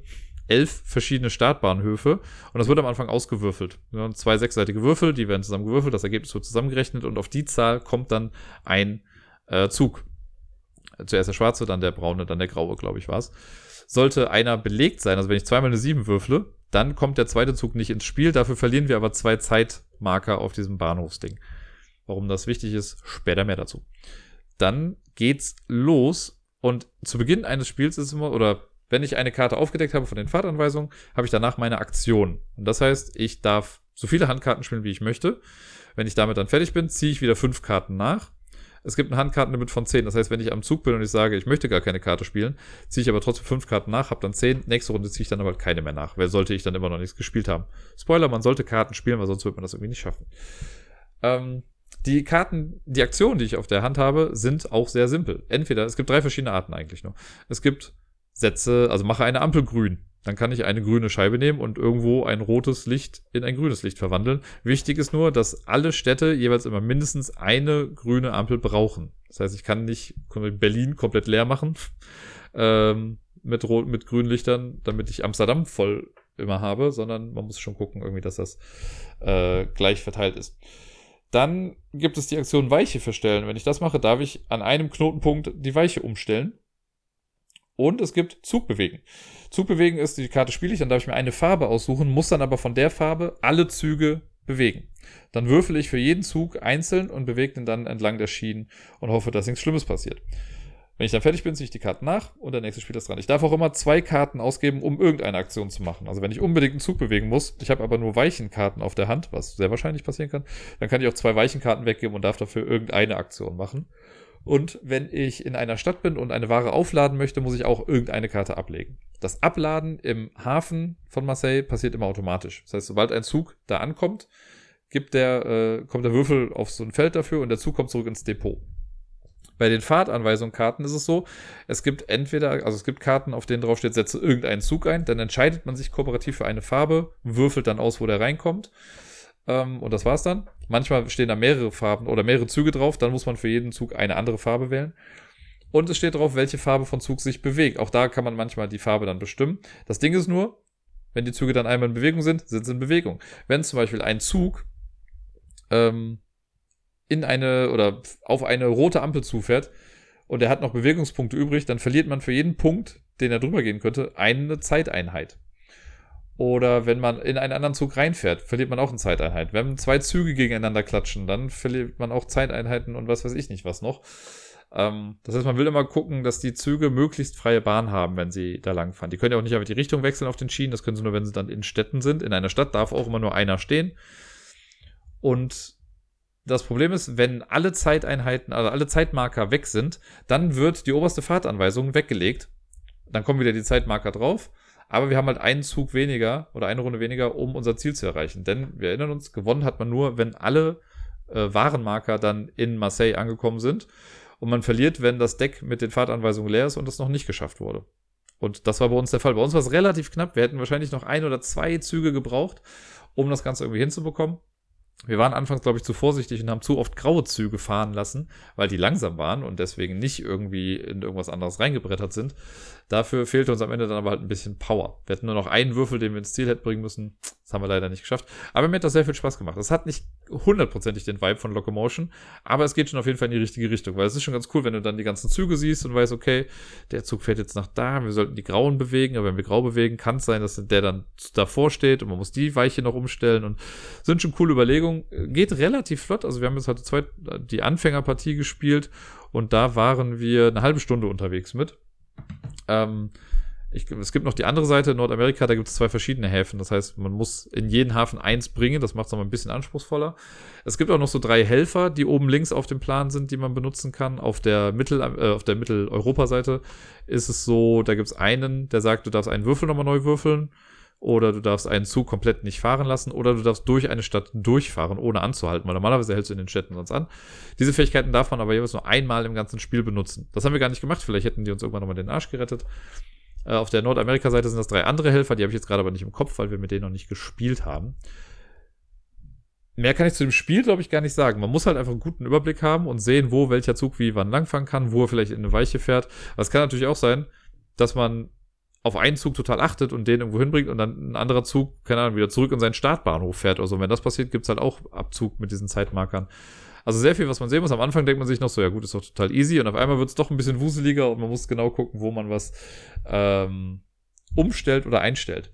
Hat mir ziemlich gut gefallen. Ich bin schon sehr froh darauf, das das nächste Mal spielen zu können. Vielleicht habe ich es heute Abend sogar noch. Mir juckt echt in den Fingern, weil ich würde gerne mal gucken. Auch mal gucken, wie es im Solo-Modus ist, weil ich kann mir gut vorstellen, wenn es auch wenn es offiziell nicht von Regeln, von den Regeln her da drin steht, kann man, glaube ich, einfach entweder mit zwei Kartenhänden spielen oder man spielt einfach komplett alleine. Ich wüsste nicht, warum es nicht auch so funktionieren sollte. Switch und Signal ist auf jeden Fall ein sehr, sehr schönes, kooperatives Familienspiel.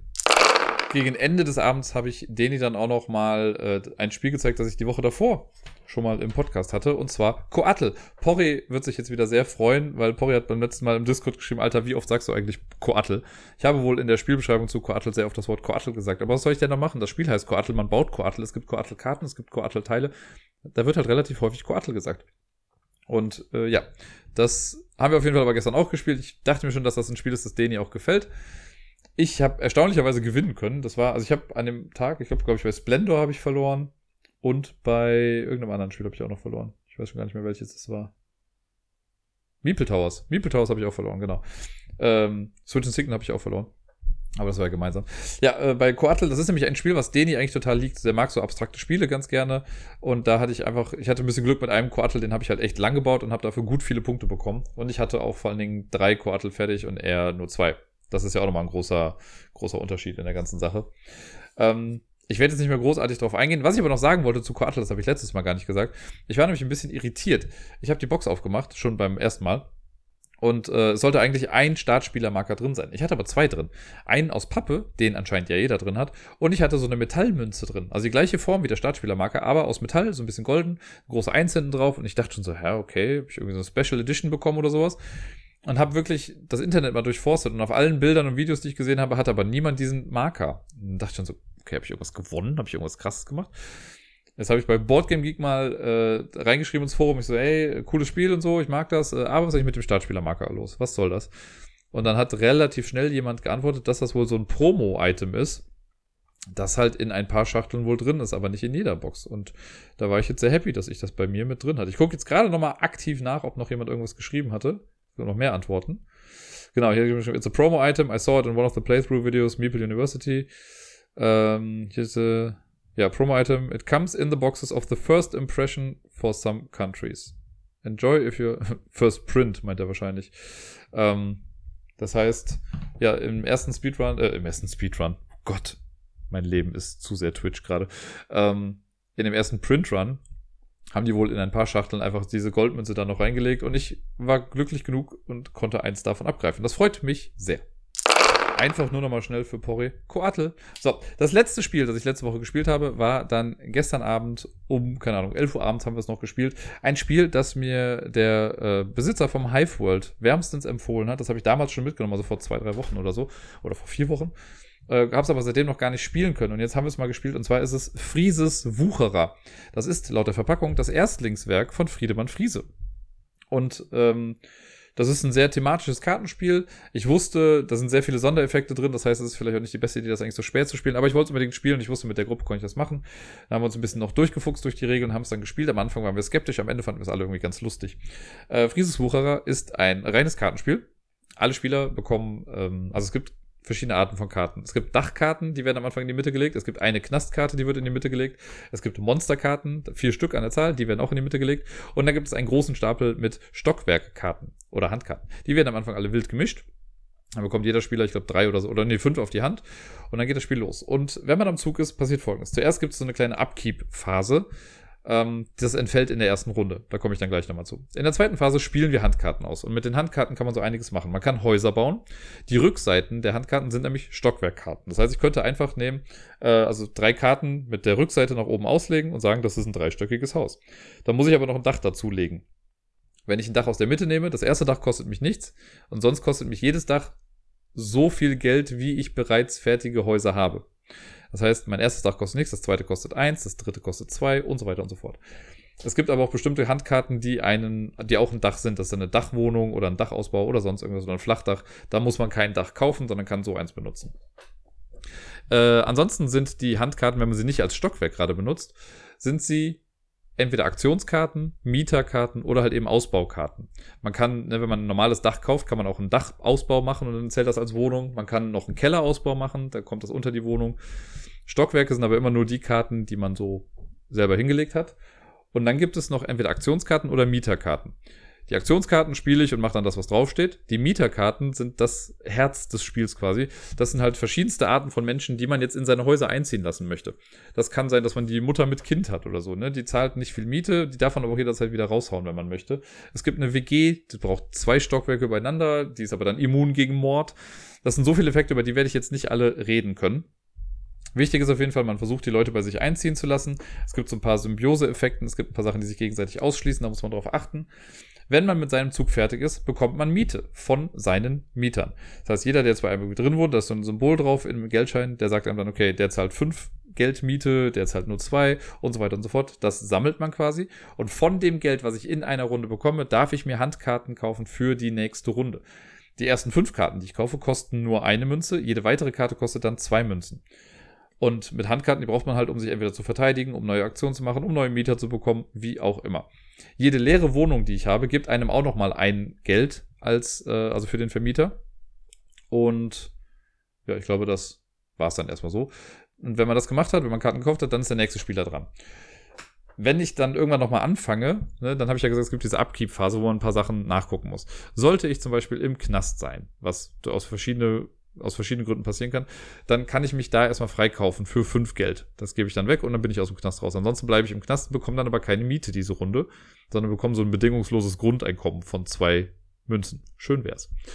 Ähm, da muss man gucken, wenn ich einen Mietnomaden bei mir wohnen habe, der zahlt nämlich per se keine Miete und blockiert einfach eine Wohnung, dann kann ich den aber loswerden, indem ich zwei Geld auszahle. Dann kann ich ihn zu jemand anders ziehen lassen. Und das ist das Gemeine an dem Spiel alle Wohnungen sind fair game. Das heißt, wenn ich sehe, ah, guck mal, Deni hat da drüben noch irgendwie eine Wohnung frei, der will da bestimmt was Cooles gleich reinspielen, ich pack dem mal eine Mietnomade da rein, dann muss er die erstmal wieder loswerden, indem er Geld bezahlt. Dann gibt es Hausbesetzer. Wenn man Hausbesetzer in seinem Haus hat, zielen immer die Mieter mit, die gerade die höchste Miete zahlen, die zeigen dann, äh, die zahlen dann aus, äh, ziehen dann aus, meine Güte. Und Hausbesetzer wird man auch nur schwierig wieder los. Die kann man umbringen, die kann man die Polizei rufen oder man kann ähm, das Haus in die Luft sprengen zum Beispiel. Das geht auch. Es gibt verschiedene Möglichkeiten. Also äh, genau, Hausbesetzer sind böse, weil die zahlen keine Miete und lassen halt die Mieter nach und nach ausziehen. Ja, und dann gibt's aber auch noch sowas wie die Musiker. Wenn die Musiker reinkommen, die werden, ähm, die sorgen dafür, dass alle anderen Mieter erstmal ausziehen, aber wenn die Musiker drin sind, ziehen andere wieder ein, weil dann wissen sie ja, worauf sie sich einlassen. Es gibt die Noblen, die wollen alleine wohnen, zahlen dafür aber dann gut Geld. Ja, und ganz viele verschiedene Sachen halt. Und lustig wird's dann halt, wenn wirklich so Sachen kommen wie, okay, ich bringe jemanden oder ich werfe eine Bombe auf dein Haus. So, wenn ich jetzt eine Bombe auf dein Haus werfe, ist das Haus kaputt, no matter what. Beziehungsweise eine Karte könnte das verhindern, aber es wäre dann kaputt. Dann kann aber der Gegner eine Polizeikarte spielen. Wenn er das macht, dann ist das Haus trotzdem kaputt, weil die Polizei, also wenn du eine Bombe auf dein Haus schmeißt, dann geht die Bombe hoch, dann macht auch die Polizei danach nichts mehr, dann ist das Haus kaputt. Alle Karten, aus denen das Haus bestand und den Leuten, die da drin gewohnt haben, die werden unter das Deck gelegt. Die Polizei sucht aber dann nach einem Verdächtigen und der Verdacht geht natürlich immer erstmal auf die Person, die die Karte auch gespielt hat. Das heißt, wenn ich die Bombe spiele und du spielst dann die Polizei, dann geht die Polizei zu mir und verdächtigt mich. Wenn ich dann nichts dagegen tue, lande ich im Knast. Ich kann aber entweder eine Gerichtskarte spielen oder eine Alibi-Karte. Wenn ich eine Alibi-Karte spiele, dann lenke ich den Verdacht auf die Person links von mir. Was sehr lustig ist, wenn die Person die gerade die Polizei gespielt hat, die Person links von mir ist, weil, also thematisch gesehen, ne, ich werfe eine Bombe, dann sagt er, ey, der hat mich, der hat eine Bombe auf mich geworfen, sag ich, nein, nein, du hast doch die Bombe geschmissen. Und dann ist er der Verdächtige. Und das geht so lange, bis ein Schuldiger gefunden wird und der Schuldige landet dann halt eben im Knast. Das ist ein ganz cooles Ding. Es gibt sehr viele Karten, mit denen man halt so Sachen machen kann. Es gibt Umzugskarten, die kann ich spielen und kann einen von deinen Karten dann bei mir einziehen lassen. Äh, dann gibt es auch den Makler, wenn man den dann spielt, wenn ein Umzug passiert, dann kriegt man dafür nochmal Geld. Es gibt Eigenbedarf, dann kann man ein ganzes Haus leer räumen. Es gibt Abriss, dann wird auch ein Haus leer geräumt. Die Leute müssen aber umziehen. Es gibt den Mord, wie gesagt, da kann man Leute einfach umbringen lassen. Sehr, sehr viele kleine Effekte, die ineinander greifen. Das macht es beim ersten Spiel ein bisschen schwierig. In den Regeln steht auch drin, man kann auch mal eine Runde spielen, oder man sollte die erste Runde ohne Fähigkeiten spielen. Das finde ich aber dann doof, weil dann fehlt auch wieder ganz viel Würze in dem Spiel. Und äh, ja, wenn man die so nach und nach ein bisschen drauf hat, ergeben die Sachen auch ein bisschen Sinn. Also dann weiß man, okay, die seltsamen schotten sich ab und wollen nur allein im Haus wohnen. Die Hacker ziehen sich auch gegenseitig an und geben dann mehr Geld. Die Familien zeigen Leute an. Also es ist alles ganz cool gemacht. Sehr, sehr thematisches Kartenspiel. Sehr, sehr hundsgemeines Kartenspiel. Man sollte das nicht mit Leuten spielen, die nicht damit umgehen können, wenn sie irgendwie auf den Sack bekommen. Aber wenn man so eine Gruppe dann hat, mit der man das spielen kann, dann kann man, glaube ich, echt viel Spaß damit haben. Ich weiß gar nicht, für wie viele Leute das ist. Wir haben es jetzt zu dritt gespielt. Ich glaube, es geht sogar für bis zu vier oder fünf Leute, wenn nicht sogar sechs, keine Ahnung. Macht sehr, sehr viel Spaß. Sehr, sehr gemein. Coole Illustration. Ähm, ja, das ist Frieses Wucherer Koatl.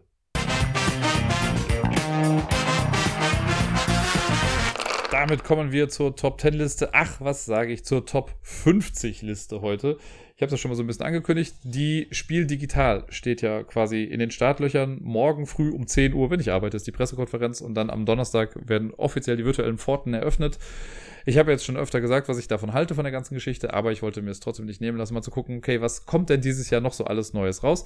Ich habe heute schon einen Stream gemacht von zweieinhalb Stunden, in dem ich quasi die Boardgame Geek Liste abgearbeitet habe. Da standen 458 Spiele drin. Ich bin sie alle irgendwie durchgegangen. Ich habe Erweiterungen einigermaßen außen vor gelassen und Reprints und all so Sachen, also Spiele, die es schon mal vorher gab, die habe ich auch irgendwie mal sein lassen und habe mal geguckt, was davon finde ich denn interessant. Jetzt hätte ich mir theoretisch auch die Mühe machen können und noch die Spiel-Digitalliste durchgehen können, weil da stehen auf jeden Fall nochmal Spiele drauf, die nicht auf der Boardgame-Geek-Liste stehen. Das war mir aber ein bisschen zu viel Arbeit, weil ich die Spiel-Digitalliste, so viel da auch drin steht, ist für mich gerade relativ unnütz, weil man da auf nichts draufklicken kann. Du siehst zwar dann, welche Spiele da sind, aber du kriegst keine weiteren Informationen. Vielleicht noch gerade die Spieldauer und so, aber sonst nichts. Wäre halt geil gewesen, wenn sie gesagt hätten, okay, hier sind die Links zu Boardgame Geek. Die Seite, auf die die ganze Welt zugreift, wenn sie was über Brettspiele wissen möchte. Naja. Deswegen sind das erstmal nur die Sachen von Boardgame Geek, äh, die in der Neuheitenliste da drin stehen. Wenn ihr noch mehr gucken wollt, dann guckt euch noch die Spiel-Digitalliste an. Da ist auf jeden Fall noch mal ein bisschen mehr mit drin. Ja, dann habe ich diese Liste mir durchgeguckt. Ich hatte, nachdem ich dann fertig war, waren da irgendwie über 60 Titel drin. Ich habe es jetzt nochmal runtergekürzt, in Anführungszeichen, auf 50 Titel. Ich werde euch jetzt diese 50 Titel einmal jeweils kurz vorstellen. Wenn ihr denn so möchtet und das Ganze vielleicht nachvollziehen wollt, geht auf boardgamegeek.com, dann seht ihr oben rechts schon den Banner mit den Spieleneuheiten, New Releases, Oktober 2020 oder irgendwie sowas steht da. Dann habt ihr eine Liste, dann öffnet sich so eine neue Liste äh, und dann könnt ihr noch unten einmal auf Show All klicken und diese Liste ist sortiert nach den Publishern, also nach den Verlagen, alphabetisch. Und dann sind die Spiele da drin dann, glaube ich, nochmal alphabetisch sortiert oder irgendwie sortiert. Weiß ich gar nicht genau, wie sehr. Ich habe die Reihenfolge, die ich jetzt mache, ist quasi diese Reihenfolge. Also nach Verlagen. Äh, ich kann euch jetzt die Verlage leider nicht mit dazu sagen, weil ich die nicht immer dazu geschrieben habe. Stellenweise kann ich mal versuchen, das noch irgendwie zu rekonstruieren, was es war damit ihr so einen leichten Anhaltspunkt habt. Ansonsten müsst ihr einfach mal runterscrollen, bis ihr es dann seht. Oder ihr sagt, ich will einfach nur hören, was der Typ dazu zu sagen hat. Ich schreibe mir dann Sachen raus und gucke später nochmal nach. Alles mögliche Sachen. 50 Spiele ist jetzt eine ganze Menge. Die, das erste Spiel, was da draufsteht, ist auch direkt eine Ausnahme, weil das habe ich als erstes hingeschrieben, weil das für mich safe gesetzt war. Ich habe ja letzte Woche auch schon gesagt im Outro, dass der ähm, Per von Abenteuer Brettspiele, der hat ja auch eine Liste gemacht. Also der hat ja ganz viele Leute gefragt, über 60 äh, Medienschaffende, die auch gesagt haben, was ihre Top 3 sind für die Spiele. Die sind auch mit hier drin. Die werde ich einmal kurz anreißen jetzt. Ich wollte aber jetzt noch eine Woche warten damit, damit ich ihm nicht die Butter vom Brot nehme quasi. Ähm, aber es sind ja wenn auch nur meine drei. Die anderen haben auch sehr, sehr viele coole Spiele da irgendwie genannt. Deswegen guckt euch das gerne mal an. Abenteuerbrettspiele. Da gibt es die Liste mit irgendwie 60 plus Blogger und ihre Top 3 zur Spiel digital. Jetzt aber zu meinen 50 Spielen. Wie gesagt, ich werde nicht ins Detail gehen. Ich sage vielleicht kurz, was ich daran cool fand. Bei vielen weiß ich vielleicht auch schon gar nicht mehr ganz genau, weil es war wirklich viel Input. Seht es mir nach.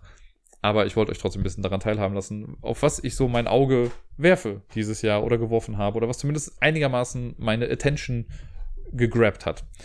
Den Anfang, das offensichtlichste Spiel von allen, das sollte wirklich niemanden überraschen, der mich kennt, ist Pandemic Legacy Season Zero. Das müsste, ich weiß gar nicht, wo das steht, bei Z-Man Games oder so das, äh, ja, wer mich kennt, weiß, Pandemic ist mein Lieblingsspiel. Pandemic Legacy Season 1 und 2 sind die besten Spiele, die ich je gespielt habe, oder die besten Spielerlebnisse, die ich je gespielt habe, so kann ich es vielleicht eher sagen. Pandemic Legacy Season 0 macht ja irgendwie so die ganze Vor äh, die Vorgeschichte dazu, spielt irgendwie im Kalten Krieg und hat auch was mit Spionen und Agenten oder sowas zu tun. Soll vom Gameplay her echt nochmal ein bisschen anders sein, aber cool sein und richtig nochmal, ja, einfach sehr cool als Legacy-Spiel einfach funktionieren und das Ganze zu einem guten Abschluss irgendwie bringen. Ich schätze mal, dass es ein Abschluss sein wird, weil das schlägt ja jetzt den Bogen nochmal zurück. Pandemic Legacy Season Zero. 15 Daumen hoch. So, das nächste Spiel, was ich hier stehen habe, ist Instacrime. Das hat noch irgendwie so einen Nachnamen, also irgendwie so einen Beinamen. Ich glaube, das ist von Abacus-Spiele, wenn mich nicht alles täuscht, aber kann auch sein, dass was anderes war. Ähm, und Instacrime ist quasi sowas wie äh, Sherlock, dieses kleine Kartenspiel, ne, wo man so einen Fall lösen muss. Aber in Instagram haben wir nur zwölf Fotos. Und ich glaube, jeder kriegt irgendwie ein paar Fotos auf die Hand und muss den anderen dann beschreiben, was da irgendwie drauf zu sehen ist. Und anhand dessen muss man was rekonstruieren und irgendwie einen Fall lösen. Finde ich einfach sehr cool. Das klingt nach einem sehr kommunikativen Spiel. Es schult auf jeden Fall auch nochmal die Fähigkeit, Sachen richtig gut zu erklären und auf Details zu achten. Ähm, kostet auch echt nicht viel, weil ich glaube, in der Verpackung sind wirklich nur diese paar Fotos drin und das war's dann. Da bin ich mal sehr gespannt, wie das so wird. Dann haben wir Kubitos. Das ist, glaube ich, bei AEG jetzt rausgekommen. Äh, und Kubitos habe ich einfach nur genommen, ich habe es im Stream auch schon gesagt, weil auf dem Cover ein Käsewürfel ist in Lederhosen. Beweisführung abgeschlossen. Was muss man dazu noch mehr wissen? Ist irgendwie geht es um ein, ein Wettrennen, ein Würfelwettrennen und man stellt sich sein Team aus Würfeln zusammen, darf aber auch nicht, also ein bisschen Push-Your-Luck mit drin, darf also nicht zu viel machen. Klang alles gut genug, um sich das irgendwie mal anzugucken auf jeden Fall. Und wie gesagt, Käse in Lederhose, Leute. Käse in Lederhose. Die nächsten zwei Spiele sind von einem asiatischen Verlag, den ich jetzt leider gar nicht mehr drauf stehen habe. Ich weiß auch nicht mehr, wie er hieß. Ich weiß nicht, ob es Baobab war. Nee, es war bei Happy Baobab. Keine Ahnung. Äh, die zwei Spiele sind The Apocalypse of Darkness Warfare und Scrolls of a Northern City. The Apocalypse of Darkness Warfare ist ein Kartenspiel, ähm, das einfach sehr stylisch aussah. Und das da habe ich noch im Stream auch gesagt, das sind so Spiele, die mich halt auch mehr ansprechen, weil das sind Spiele, die werden wahrscheinlich sonst nie auf den europäischen Markt kommen. Und dann finde ich es mal ganz cool, mal Spiele zu haben, die sonst keiner hat. Ne, so ein bisschen der Hipster-Spieler quasi. Aber Apocalypse of Darkness Warfare haben beide haben so einen Anime-Look oder Manga-Look in dem Fall dann. Und äh, ja, das erste ist, da muss man gegen komische Monster kämpfen. Und das andere Scrolls of a Northern City geht es irgendwie darum, dass ein Kaffeebesitzer verschwunden ist und seine Mitarbeiter und so suchen ihn jetzt. Und das ist so ein bisschen, ja, so ein Deduction, Murder Mystery Spiel, was man aber immer wieder spielen kann. Und sowas mag ich ja. Das, und solche Spiele neigen immer dazu, irgendwelche komischen, abgefahrenen Mechanismen zu haben, die es sonst noch nicht gab. Deswegen habe ich die beide mit draufgepackt. Also The Apocalypse of Darkness Warfare und Scrolls of a Northern City. Als nächstes, ich habe auch keine Platzierung dafür, ich lese hier einfach jetzt nur hier vor. Ich muss mal gerade gucken, wo ich dann hier bin. Als nächstes habe ich Whistle Mountain. Ich habe schon Whistle Stop hier. Das ist so ein Zugspiel, das habe ich damals in Lettland gekauft. Haben wir zwei, dreimal gespielt seitdem. Da baut man zum einen ein Schienennetzwerk, versucht aber auch ähm, Aktien der verschiedenen Zuglinien oder so zu bekommen, um dann halt Punkte zu machen am Ende. Ist ein nettes Spiel, auf jeden Fall. Und Whistle Mountain habe ich erstmal abgestempelt. Ich dachte, ja gut, das ist wahrscheinlich einfach nur eine Neuauflage davon. Ich erwarte nichts Großartiges. Jetzt habe ich aber gesehen, da ist so wie ein Zeppelin zu sehen und äh, storymäßig das Geld, das wir mit den Zug Zügen jetzt verdient haben, das gibt man jetzt quasi aus für was anderes. Sah auf jeden Fall cool aus. Whistle Mountain werde ich mir nochmal genauer angucken müssen. Ich habe wirklich nochmal grob jetzt drüber geschaut. Fand es aber dann doch wieder recht interessant. Äh, als nächstes habe ich Knock Knock Dungeon also Knock Ausrufezeichen, Knock Ausrufezeichen, Dungeon Ausrufezeichen. Das ist ein schnelles Echtzeitspiel, wenn ich es richtig verstanden habe. Ich glaube, es dauert zehn Minuten. Und man legt Karten so aus und die haben an den, jeweils in den Ecken immer Symbole und ich glaube, die muss man übereinanderlegend passend äh, hinhauen und man muss einen bestimmten Schatz irgendwie finden. Es gibt Gangkarten, wo man einfach mal weitergeht und es gibt Karten mit Monstern oder Schätzen drin. Ähm, sah sehr cool aus. Ich mag ja Echtzeitspiele und das war halt so ein kleines, nettes Spiel. Ich weiß gar nicht, ob das bei Blue Orange rauskam oder bei dem Verlag, der davor war.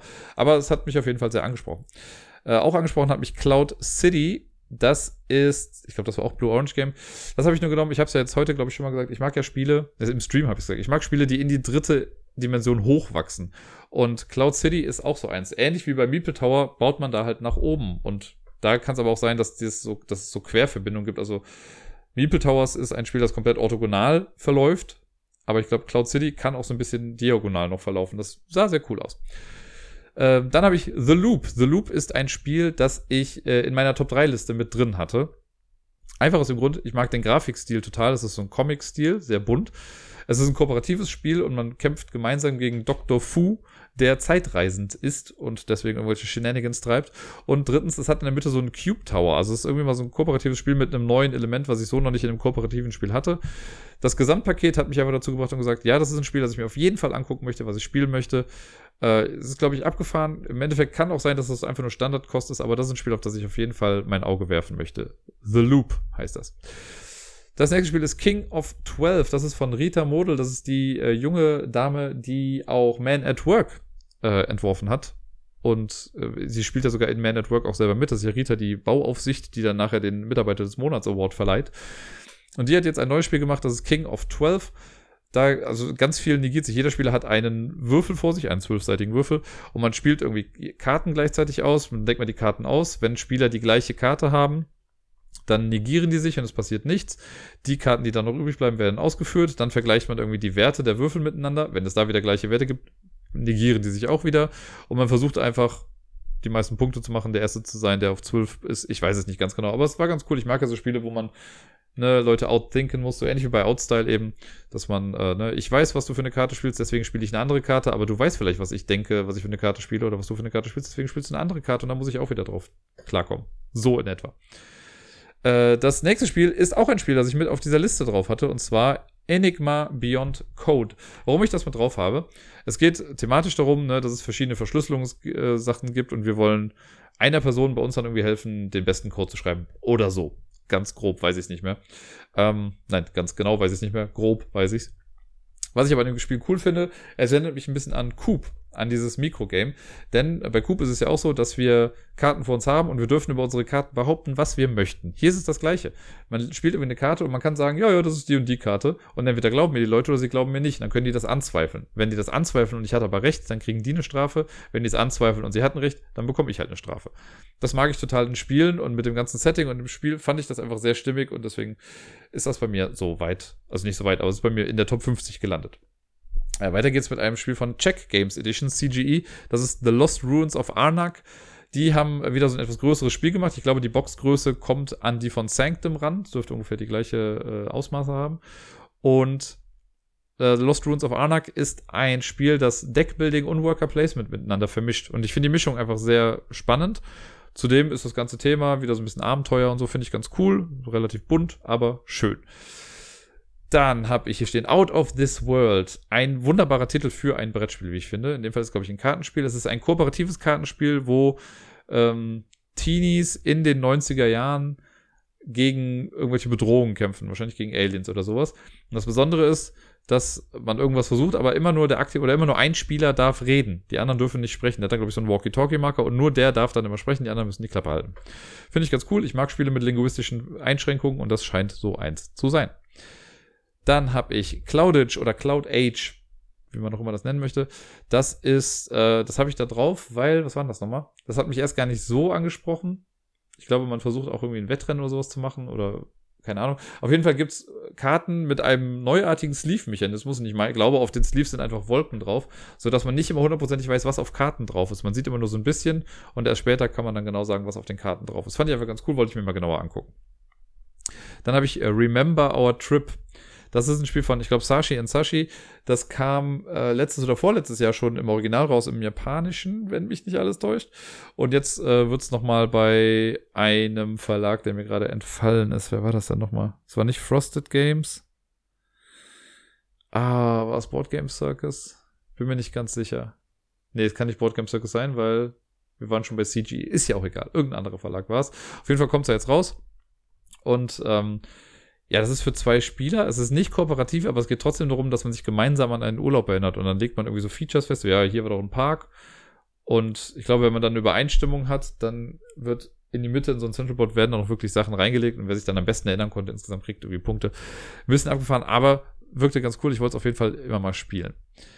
Dann haben, sind wir bei drei Magier-Spiele und haben das Spiel bis 20. Das erinnert mich ein bisschen an die fiesen 7, weil bei bis 20 geht es, glaube ich, einfach darum, bis 20 zu zählen aber immer mit komplexeren Regeln. Ich habe ein kurzes Video auch von ähm, der Spielefritte gesehen, wo die sich sehr, sehr beömmelt haben über dieses Spiel. Äh, bis 20. Ich glaube, das könnte mit Kindern sehr lustig sein. Dann habe ich Micro Macro, Crime City. Das habe ich ja schon mal kurz erwähnt. Da gab es ja vor ein paar Wochen diese ziemlich coole äh, Marketingaktion, wo Leute Postkarten zugeschickt bekommen haben und man so nach und nach so ein Wimmelbild dann hatte, wo man etwas äh, ja, herausfinden musste. Und da, das Spiel kommt jetzt halt raus. Ist ein großer Stadtplan, komplett in Schwarz-Weiß gehalten. Und da sind ganz viele verschiedene Sachen drauf und man kriegt dann so in kleinen Umschlägen oder in so Kartendecks Fälle, die man so nach und nach lösen muss und man versucht dann das Richtige herauszufinden. War ganz cool. Also man hat auf jeden Fall viel zu tun und sucht relativ viel da drauf. Nächstes Spiel ist Reach. R-E-A-C-H. Das ist ein Zwei-Personen-Spiel, wo es, ich glaube, kooperativ einfach darum geht, im Weltall zu überleben und man muss mit dem wenigen, was man hat, versuchen, das Beste draus zu machen. Äh, ist ein kleiner Verlag. Ich fand das vom Setting her aber ganz cool. Ich fand die Karten ganz nett gestaltet. Ich hoffe einfach, dass es was Cooles ist, weil wenn ja, das, das wäre so ein Spiel, was ich auf der Messe, wenn ich das sehen würde, würde ich sagen, ach, guck mal, für einen Zehner nehme ich es mit oder so. Dann sind wir bei, boah, was war das nochmal für ein Verlag? Das war nicht Pandasaurus Games. Colossal Games vielleicht? Oder Indie-Boards? Ich, ist ja auch egal gerade. Das fällt mir bestimmt noch mal irgendwann ein. Auf jeden Fall äh, Holy, Festival of Colors. Jeder kennt ja mittlerweile wahrscheinlich diese Holy Festivals, wo die Farben immer so hochgeworfen werden und alle bunt sind und dreckig und was weiß ich nicht. Dazu gibt es jetzt ein Karten, äh, ein Brettspiel. Und was ich ganz cool fand, war, also das Cover finde ich mal mega gut designt. Ist halt schön bunt. Und das Spielfeld, es ist, glaube ich, sehr abstrakt, das Ganze, aber man hat so ein Spielfeld mit drei Ebenen und die Ebene, also es gibt die Basisebene unten und die da drüber und die Nummer da drüber, die sind durchsichtig. Das heißt, man kann da irgendwie durchgucken. Ich weiß nicht, ob das irgendeine Spielbewandtnis hat oder so, das muss ich mir mal genauer angucken, aber es sah auf jeden Fall sehr cool aus und das ist halt auch ein Spiel, was nach oben gespielt wird, also was halt auch ne, in die dritte Ebene geht. Deswegen fand ich das ganz cool. Verzeihung. So, weiter geht's. Oh, das nächste Spiel habe ich nur reingenommen aufgrund des Titels. Den fand ich so zum Schießen im Deutschen. Im Englischen heißt er, glaube ich, einfach Treachery in a Pocket. Auf Deutsch heißt es Verrat in deiner Hosentasche. Das klingt einfach wie einer der schlechtesten Pornos, die je gedreht wurden. Aber irgendwie ist es halt ein kleines Hidden Identity Verratsspiel, bla, was in die Hosentasche passt. Deswegen ist es auch mit drin. Das nächste Spiel, Five Nights at Freddy's irgendwie Survive Until 6 AM oder so heißt das. Five Nights at Freddy's ist ein Spiel, von dem ich lange Zeit wusste, was es ist. Ich habe es aber nie gespielt. Und erst seitdem ich jetzt auch mit Phasmophobia und so angefangen habe, habe ich mal Five Nights at Freddy's installiert, habe eine Runde gespielt, habe mich erschrocken, habe es ausgemacht, nie wieder angemacht. Nicht, weil ich mich erschrocken habe, irgendwie bin ich dazu nicht mehr gekommen, es nochmal zu spielen. Weil bei Five Nights at Freddy's ist es so, zumindest im ersten Teil, wir äh, übernehmen die Nachtschicht im Security-Dienst bei, Five, bei äh, Fazbear's Pizza oder sowas. Ich weiß nicht mehr genau, wie es heißt. Ähm, oder Freddy's Pizza. Und da ist es so, dass wir eigentlich nur auf die Monitore gucken können die ganze Zeit, so ein paar Sicherheitskameras. Und da sind so Animatronics, so Figuren, die tagsüber total lieb und nett sind, aber nachts ihr Eigenleben entwickeln. Und wenn die einen Menschen sehen, dann zerfleischen die den oder wollen ihm die Augen ausreißen, weil sie denken, ey, das ist ja gar keiner von uns. Und in dem Spiel, also im Computerspiel ist es so, dass man dann da sitzt und man guckt sich eine Video, also eine Überwachungskamera an, sieht die Figuren, dann guckt man mal eine andere an, guckt ein bisschen weiter und irgendwann guckt man rein und dann ist eine Figur weg. Ich so, oh fuck. Und dann geht man die anderen Kameras durch und versucht diese Figur zu finden. Und immer wenn die direkt bei einem dran steht, kann man halt die Tür zumachen und man kann das Licht ausmachen oder anmachen, damit die wieder weggehen oder erschreckt sind oder was auch immer.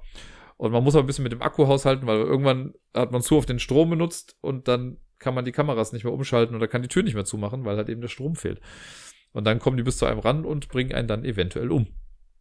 In dem Brettspiel anscheinend ist es ganz genauso. Man hat irgendwie so Karten, die die Security-Kameras äh, repräsentieren und man kann dann sagen, okay, ich möchte eine Karte angucken, man kann aber auch das Licht ausmachen oder Strom ausmachen oder sonst was und muss gucken, dass das bis zum Ende passt. Ich bin einfach sehr, sehr gespannt, wie die das umgesetzt haben. Umsetzung von Videospielen als Kartenspiel oder Brettspiel ist ja gerade Thema bei mir, deswegen finde ich das sehr, sehr spannend. Äh, das nächste Thema, äh, das Spiel habe ich genommen wegen des Themas. Das heißt äh, Genotype Mendelian Genetics Game. Es geht um Genetik, um Erbsenzucht und was weiß ich nicht alles. Da will ich wirklich einfach nur wissen, ist, glaube ich, ein klassisches Eurogame. Ich will einfach nur wissen, wie die das Thema umgesetzt haben. Ob man wirklich das Gefühl hat, dass man jetzt mit Genetik und sowas rumprobiert, oder ist es einfach nur wieder, ja, ich lege Aktion A und mache B und schiebe den Würfel hier in äh, so ein bisschen seelenlos. Will ich einfach nur mal wissen, wie das so ist. Jetzt, das nächste Spiel heißt Where Am I? Alice in a Mad Tea Party ich glaube, hätte ich nicht drauf geklickt, wäre mir das total egal gewesen. Aber ich habe noch drauf geklickt und habe gesehen, was drin ist. Und drin ist so ein kleines Porzellanset. Man hat irgendwie so einen kleinen Tisch, den man sich zusammenbaut. Da kommen so Stühle hin. Und dann kommen auf den Tisch so kleine Porzellanteller und Kännchen und sonst was. Und es ist auch Hidden Identity. Das heißt, man setzt sich irgendwie an den Tisch und möchte nicht, dass die anderen Spieler wissen, wer man selber ist. Muss aber bestimmte Sachen dann machen, die das eventuell preisgeben könnten. Und wer am Ende, glaube ich, dann die meisten Punkte hat, der gewinnt dann oder so. Aber allein diese Ausstattung, das ist so eine kleine Box und dann ist da dieses Porzellan mit drin, so abgefahren. Das würde ich gerne mal spielen und keine Ahnung, je nachdem wie teuer das ist, lasse ich mir das auch nochmal zukommen. Danach habe ich Whale Riders. Das hat zwei gute Gründe, die für das Sprechen, für das Spiel sprechen. Zum einen, Rainer Knizia hat es gemacht und Vincent Dutrade hat es illustriert. Mehr muss ich nicht sagen. Sah ganz nett aus, sah solide aus. Es sind mal nicht Zahlen von 1 bis 10 in verschiedenen Farben drin, aller Knizia. Deswegen mal gucken, was das so im Endprodukt wird. Aber die Kombination finde ich sehr stimmig schon mal. Also das, das, Produkt sieht sehr stimmig aus. Ich meine, sonst kann man ja auch sagen, gut, Vincent Dutrade kann auch einen schlechten Tag gehabt haben und Rainer Knizia kann äh, Spielidee 512 aus seiner Schublade rausholen und das irgendwem verkaufen. Heißt ja nicht, dass es ein gutes Spiel wird. Aber das sah ganz okay aus gerade. Dann haben wir Paleo. Paleo ist, glaube ich, bei Hans im Glück jetzt rausgekommen. Äh, und das hat auch was ja mit äh, der Steinzeit zu tun. Und ich habe das so ein bisschen unterm Radar gehabt, ich habe das gar nicht so wahrgenommen, aber der Ben vom Brettspielblog, der hat jetzt irgendwie geschrieben, ah, Palio ist im Prinzip Multiplayer Freitag. Freitag ist das ein Solospiel von Friedemann Friese, wo man versucht so zu überleben. Und ich glaube, Palio bringt diese Mechaniken davon so ein bisschen in den Multiplayer. Und das könnte ich mir ganz cool vorstellen, deswegen würde ich es mir gerne mal angucken. Das nächste Spiel, als ich das erst gesehen habe, dachte ich mir so, okay, es heißt My Funny Dinos. Also meine lustigen Dinosaurier. Wenn das schon so heißt, ist es bestimmt nicht lustig. Dann habe ich aber das Spiel irgendwie gesehen und fand es doch irgendwie sehr unterhaltsam. My Funny Dinos ist ein, ähm, ja, ein, ein Archäologiespiel, könnte man sagen. Man hat, man nimmt, glaube ich, den Boxboden oder so oder oben drauf, legt man ganz viele verschiedene Dinosaurierteile, dann kommen da noch so Plättchen drauf mit Holzstein. Und wenn man am Zug ist, muss man wohl mit einer Pinzette versuchen, Plättchen rauszuziehen, ohne dass diese Holzsteine runterfallen. Und je mehr man dann hat, desto mehr Dinosaurier kann man sich zusammenbauen. Und entweder man schafft es, einen in sich kohärenten Dinosaurier zusammenzubauen, oder man mixt und matcht. Und für den richtigen kriegt man, glaube ich, irgendwie neun Punkte, für den falschen kriegst du aber immer noch mal sechs Punkte. Und so guckt man, dass man nachher noch Dinosaurier zusammenbaut. Klang einfach sehr lustig. Ich würde das gerne mal in Action sehen, wenn man dann die Sachen da rauszieht und was man da zusammenbaut. Aber es sah sehr cool aus und fand ich, also habe ich in mein Herz geschlossen direkt. Dann sind wir bei dem Spiel Kompromat. Das ist von Helvet Helvetik, dieser kleine Schweizer Verlag, die auch Bandidos zum Beispiel gemacht haben. Oder Bandido, also nicht die Bandidos, Bandido gemacht haben. Und von denen kommt Kompromat raus. Einfach ein Zwei-Personen-Spiel. Ich weiß gar nicht viel drüber, aber warum nicht? Zwei-Personen-Spiel in dem Format, so eine kleine Box, äh, fand ich sehr ansprechend und da muss ich einfach mal weiter gucken. Dann haben wir Furnace. Furnace ist ein, äh, da habe ich heute erst was drüber gelesen, glaube ich. Da geht es ein bisschen um Brennstoff oder so. Hat irgendwie zwei Phasen das Spiel. Da war es die Mechanik, die ich ganz cool fand. Das erste ist nämlich so eine Art Auktionsphase und dann kommt eine andere Phase, Kaufphase, wie auch immer. Ähm, und die Auktionsphase ist so, es liegt eine Kartenreihe aus. Jeder Spieler hat Scheiben mit den Werten von 1 bis 4. Und wenn ich eine Karte oder wenn ich dran bin, dann kann ich einen meiner Chips auf irgendeine Karte legen und ich darf nicht die gleiche Zahl auf eine Karte legen, die schon irgendwo liegt, und auch nicht die gleiche Farbe. Und so ergibt sich dann später, wer welche Aktion dann machen kann. Das fand ich einfach als Mechanismus ganz cool. Und mit den Sachen kauft man sich dann Sachen, macht irgendwas, wie auch immer. Äh, Furnace klang sehr vielversprechend. Ich glaube, das könnte ein cooles, cooles, ja, Gateway-Game vielleicht sogar werden. Äh, dann als nächstes, da war ich ein bisschen überrascht, kommt Space Worm oder Space Worm, wie auch immer raus. Das ist im Prinzip Snake. Das alte Handyspiel Snake als Spiel. Und das habe ich vor einem oder vor zwei Jahren, haben wir das als Prototyp auf der Messe gespielt. Und ich fand das gar nicht schlecht. Das ist halt ein Roll and Ride. Ne? Man würfelt und muss dann irgendwie seine Schlange da irgendwie einzeichnen, versucht bestimmte Dinge einzusammeln, kriegt dann irgendwie Bonuspunkte dafür. Und das hat gut funktioniert. Ist lustigerweise auch von Rainer Knizia. Äh, danach habe ich Pandoria Merchants. Ich habe Pandoria ehrlich gesagt nie gespielt, aber Pandoria Merchants ist ein anscheinend Roll-and-Write-Spiel in diesem Ding. Und was ich ganz cool finde, es scheint wohl was größer zu sein, denn man hat die Würfel, mit denen man irgendwie was macht.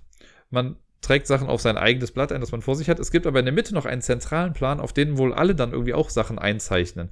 Und das fand ich sehr cool, weil ich meine, wenn mich nicht alles täuscht, hatte ich das bisher noch nicht bei irgendeinem Spiel, bei dem alle gemeinsam was in der Mitte auch noch machen. Ich weiß auch gar nicht, ob es kooperativ ist, ich muss mal mehr dazu durchlesen. Dann haben wir das nächste Spiel bei Iten Games oder Iten Games. Das ist Crash Octopus. Iten Games, das sind die, die auch Tokyo Highway zum Beispiel gemacht haben. Dieses Spiel, wo man so mit Holzstäbchen Autobahnverbindungen quasi baut und dann so Autos da drauf setzt. Die machen sehr, sehr viele haptische Spiele. Und Crash Octopus ist auch so eins. Da hat man quasi den Kopf eines Octopus, also die, die Kuppel und so ein paar Tentakel, die rumfliegen und man grenzt den Bereich ab mit so einer Schnur.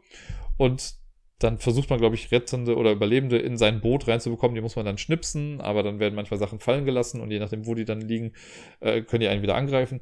Sah in so einem kurzen Video sehr, sehr abgefahren aus. Ich bin mal gespannt, wie teuer das ist, aber das könnte ich mir als sehr lustig vorstellen. Danach haben wir Fossilis. Das ist auch ein Spiel, bei dem man Dinosaurier ausgräbt. Aber hier, das wirkt alles sehr, sehr abstrakt, aber man hat so ein man spielt das, glaube ich, auch in der Box und muss so Sachen nach und nach freischalten oder freischaufeln. Und in der untersten Ebene sind so wirklich kleine Mulden drin, in denen dann Knochen drin sind. Das sah einfach sehr cool aus. Das würde ich mir einfach mal gerne anschauen, wie das dann spielerisch auch genau ist. Danach sind wir bei Dodo. Ah, ich hätte, ich wusste noch, es ist aber irgendein deutscher Verlag, glaube ich, bei dem es gerade ist. Aber ich möchte meine Hand nicht dafür ins Feuer legen. Bin mir nicht sicher. Wir waren eben bei I10, I. Vielleicht war es Kosmos. Das kann sein, dass es auch ein Kosmos-Spiel ist. Ähm, und Dodo ist, glaube ich, so eine Art Familienspiel, wo man würfelt und verschiedene Ressourcen versucht. Und es gibt, man hat so eine Art Turm und oben drauf ist quasi ein Dodo und der hat da ein Ei. Und das ist, glaube ich, so ein, ein Ei, das Batterien braucht oder sonst was. Auf jeden Fall passiert in dem Ei irgendwas. Und wenn man loslegt, dann rollt dieses Ei so langsam den Berg runter. Und man muss dann in Echtzeit versuchen, immer so Brücken zu bauen. Dafür muss man bestimmte Sachen finden oder erwürfeln. Und äh, mit jeder Brücke, die man baut, geht das Ei dann quasi einen Schritt weiter runter. Und wenn man es richtig safe nach unten bekommt, dann hat man gewonnen. Wenn das Ei aber irgendwann runterfällt, hat man verloren. Sah sehr cool aus, könnte ich mir für Kiddies richtig gut vorstellen. Äh, so ein kleines, gutes Echtzeitspiel, mit, also ein Spiel mit ein bisschen Druck dahinter auf jeden Fall. Fand ich cool. Auch von Cosmos ist Greenville 1989. Ich muss gerade gestehen, ich kann dazu gar nicht mehr so viel sagen. Ich habe mir das vor Ewigkeiten schon mal durchgelesen dazu und fand das sehr cool und wusste aber gar nicht, dass Cosmos das auch rausbringt. Ich werde mir das wohl auch mal irgendwann holen. Das hat, glaube ich, so ein bisschen was von Dixit oder Mysterium, wo man so Bilder sieht, man muss dazu irgendwas sagen, so eine Geschichte erzählen und dann sucht man jemanden und ich weiß nicht mehr ganz genau, aber ich mag ja so Spiele, wo es darum geht, Leute und Sachen zu interpretieren und ich glaube, das ist dann so eins. Weiter geht's mit Polynesia. Das ist auch ein Spiel von Per Silvester, von dem habe ich ja heute schon mal erzählt, als, er, als ich Village Green besprochen habe. Der hat auch dieses Spiel gemacht und das sah einfach nur cool aus. Es sind irgendwie Inseln, sind Miepel da, Schiffe, mit denen man umherschifft. Ich habe Vertrauen in seine Spieledesign-Fähigkeiten, von daher will ich mir das einfach nur angucken. Und es sieht halt nett aus. Dann haben wir Caritos oder Caritos oder Caritos, ich weiß es nicht genau. Das habe ich sogar schon im Laden gesehen, im Hive World gibt's das schon. Äh, ich habe es aber noch nicht gespielt. Da spielt wohl jeder Spieler irgendwie zwei Monster und man versucht Einwohner zu erschrecken. Ich mag den Grafikstil davon. Ich dachte, ich kenne den, habe dann aber bei Boardgame Geek mal nachgeguckt und da habe ich dann gesehen, dass alle, also dass das sein erstes Spiel ist, was der gestaltet hat. So kann man falsch liegen. Das nun folgende Spiel habe ich genommen, einfach aus Spaß an der Freude. Das heißt Just Rhyme. Und ich glaube, genau das macht man im Spiel auch. Da ging es irgendwie darum, wer kann zuerst Reimwörter finden zu bestimmten Wörtern. Und da gab es so einen Score-Track und verschiedene Karten mit Farben drauf und ich glaube, man würfelt oder so und je nachdem, welche Farbe man hat, muss man als erstes dann ein Reimwort dazu sagen. Keine Ahnung. Ich würde es einfach nur mal gerne ausprobieren. Es hat halt so ein bisschen den Freestyler in mir getriggert. Äh, mal gucken, wie es dann letztendlich wird. Das nächste Spiel ist auch ein Wortspiel und heißt Spukstaben. Ich glaube, das ist von NSV hier vom Nürnberger Spielkartenverlag. Und Spukstaben ist ein kooperatives Spiel und man muss, also es werden versucht, Buchstaben von Geistern zu, also Geister versuchen Buchstaben zu klauen, so rum. Und die äh, kann man aber wieder bekommen, indem man irgendwie sich schnell Wörter einfallen lässt, in denen alle diese Sachen dran, drin vorkommen. Einfach mal gucken, wie es so wird. Ich weiß nicht, ob es da einen Zeitfaktor gibt oder so, oder ob es einfach ein nettes Familienspiel ist, aber ich möchte es gerne mal sehen in Action und dann, weil je nachdem, wie kompliziert das ist. Also wenn es sehr einfach ist, könnte ich das ja mit auf die Arbeit nehmen, weil dann kann man mit den Kindern so ein bisschen was üben mit den ganzen Wörtern. So denke ich auch immer. Das nun folgende Spiel habe ich drauf. Der Name ist einfach schon geil. Das heißt Ninja Catfoot and the Covered Action. Und das ist ein Spiel von Oink Games. Die machen ja auch so hier, die haben Insider gemacht oder Deep Sea Adventure oder Fake Artist Goes to New York. Diese kleinen Boxen auch. Und Ninja Catfoot and the Covered Action ich weiß nicht genau, was da ist, aber es geht wohl darum, dass in der Mitte irgendwie so ein paar Schriftrollen ausliegen. Und wir müssen versuchen, diese Schriftrollen einzusammeln. Das Ding ist, man muss eine App runterladen oder auf irgendeine Webseite gehen dafür. Und sein Handy, das Handy wird mit irgendwas am Arm befestigt. Und wenn man sich zu schnell bewegt, dann erkennt das das Accelerometer im Handy und gibt dann irgendwie laut und dann verliert man irgendwas. Keine Ahnung, wie viel Brettspiel dann da wirklich hintersteckt, aber ich würde es gerne mal ausprobieren. Äh, dann haben wir, oh ja, The Batman Who Loves. Wir sind bei The Op, glaube ich, ist es dann. Äh, The Batman Who nicht loves, sondern loves, also haha, lachen. Äh, Rising. Es gibt ja mittlerweile schon äh, Thanos Rising, es gibt Voldemort Rising. Es kommt sogar jetzt hier Plankton Rising raus, aber ein kleines, also da ist das Spiel ein bisschen anders. Aber bei The Batman Who Laughs Rising äh, spielt man halt gegen einen der coolsten Batman-Bösewichte der letzten Jahre. Und zwar, ähm, die, die es nicht kennen, Batman sollte ein Begriff sein, aber The Batman Who Laughs ist ein aus einem Paralleluniversum ein Batman, also ein Bruce Wayne, der, ich glaube sogar den Joker getötet hat, aber dann wurde noch irgendwie was freigegeben, irgendein Giftgas oder so, was jetzt Bruce Wayne selber zum Joker hat werden lassen. Das heißt, man hat quasi die Mischung aus Batman und dem Joker in einer Person. Und das ist halt ein ziemlich abgefuckter Motherfucker, der noch ganz viele andere Leute auch um sich geschart hat. Also es gab dann so eine Story, Death oder Metal hieß es, glaube ich, einfach, DC Metal, wo es verschiedenste Bruce Waynes in verschiedensten Iterationen gab, die dann halt quasi sich die Kräfte anderer Superhelden auch zusammengeholt haben. Also irgendein äh, Bruce Wayne, der es geschafft hat, die Speed Force zu hacken, einer, der den Green Lantern Ring bekommen hat und was weiß ich nicht alles.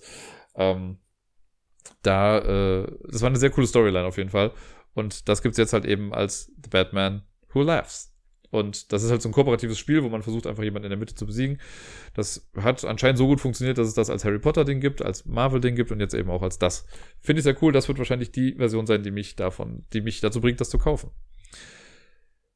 Hier habe ich jetzt stehen The Shining. Und The Shining ist ein kooperatives Spiel, so ein bisschen Escape Room-mäßig, das, glaube ich, wenn ich das richtig gesehen habe, das gleiche Prinzip benutzt wie das Scooby-Doo Escape Game, das der Krimi-Master mal mit hier hingebracht hatte. Ich glaube, das ist auch so, dass man dann Spielfiguren hat und die setzt man dann an eine Zahl dran und aus der Kombination kann man, also man spielt quasi irgendwie den Film nach, könnte ich mir vorstellen, und muss bestimmte Sachen miteinander kombinieren. Keine Ahnung, ob es dann noch Spaß macht, wenn man den Film kennt, aber man könnte ja auch sagen, wenn man den, also ich habe den Film jetzt schon ewig lang nicht mehr gesehen, ich kann mich an nicht mehr viel erinnern. Das heißt, man könnte sagen, entweder man guckt zuerst den Film und spielt dann das Spiel, oder man spielt erst das Spiel und guckt dann nochmal den Film, um zu gucken, ob man recht hatte. Aber es sah sehr cool aus auf jeden Fall. Äh, weiter geht's mit Gods Love Dinosaurs. Ich glaube, dazu muss ich nicht viel mehr sagen. Es geht irgendwie um die Nahrungskette oder sonst irgendwas und hat auch sehr coole Miepel mit drin. Ist von was Pandasaurus Games. Ah, bin mir nicht sicher. Ähm, aber ich habe so ein paar Bilder davon gesehen. Es sah einfach sehr schön aus. Gods Love Dinosaurs. Auch ebenfalls sehr schön aussah, aussehen, tute, tat. Materia Prima oder Materia Prima, The Alchemist Guild so ein Pick-up-and-Deliver-Game. Man versucht, glaube ich, den Stein der Weisen herzustellen. Ich fand da das grafische Gesamtpaket hat mich einfach sehr, sehr direkt angesprochen. Das würde ich gerne einfach auch nochmal in Action sehen, auch mal gucken, was genau das Gameplay dahinter ist. Ob das jetzt wirklich nur straightes Pickup and Deliver ist oder ob da noch ein bisschen mehr dazu kommt. Aber so, das Auge spielt ja mit und hier würde es ja gerne mitspielen. Dann haben wir, sind wir bei Renegade Games, bei, mit Athenium Mystic Library. Das ist schon das zweite Bücherspiel, das äh, Renegade Games rausbringt. Die haben ja schon mit Ex Libris so eins gehabt, wo es quasi um die Büchersortierung ging. Und hier finde ich es aber ganz cool, man hat irgendwie so ein Bücherregal vor sich und man legt so kleine Pappplättchen in die Regale, die die Bücherrückseiten darstellen. Und das sah einfach sehr cool aus.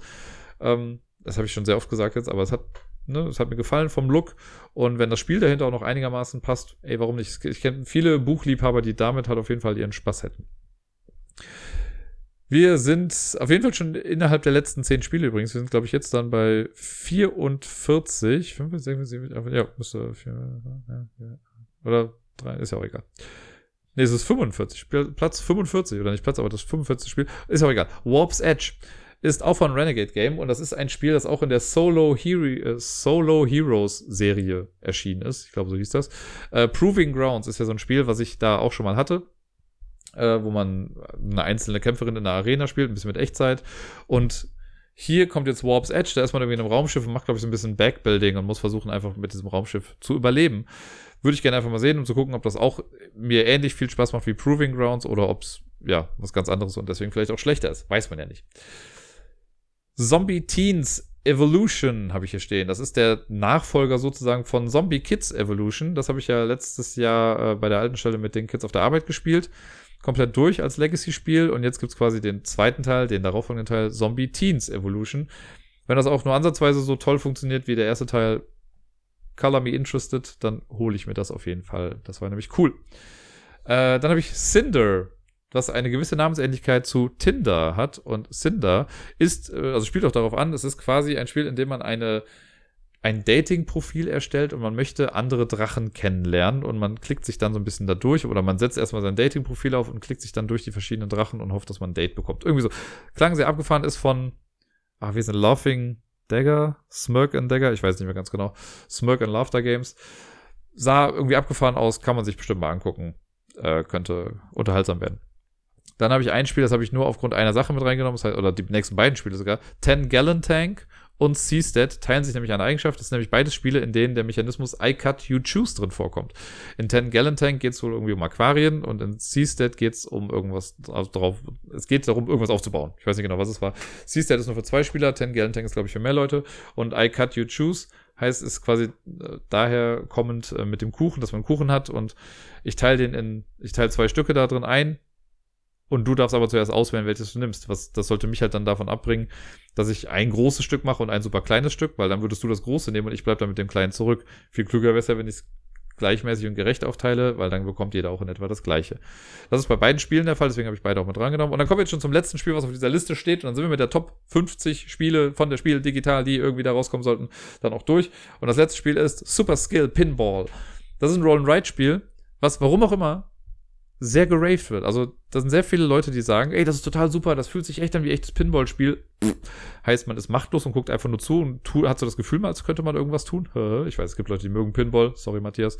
Äh, aber ja, die, keine Ahnung, das, da wird gesagt, dass das ein echt gutes Spiel ist, ein super cool thematisches äh, Roll-and-Ride-Spiel. Deswegen bin ich einfach mal sehr drauf gespannt. Und wow, jetzt habe ich da sehr viel drüber gesprochen, über die Spiele, die auf das Spiel so kommen können. Es gibt natürlich eine ganze Menge mehr Spiele, die irgendwie rauskommen, aber ich habe mich jetzt mal auf 50 beschränkt.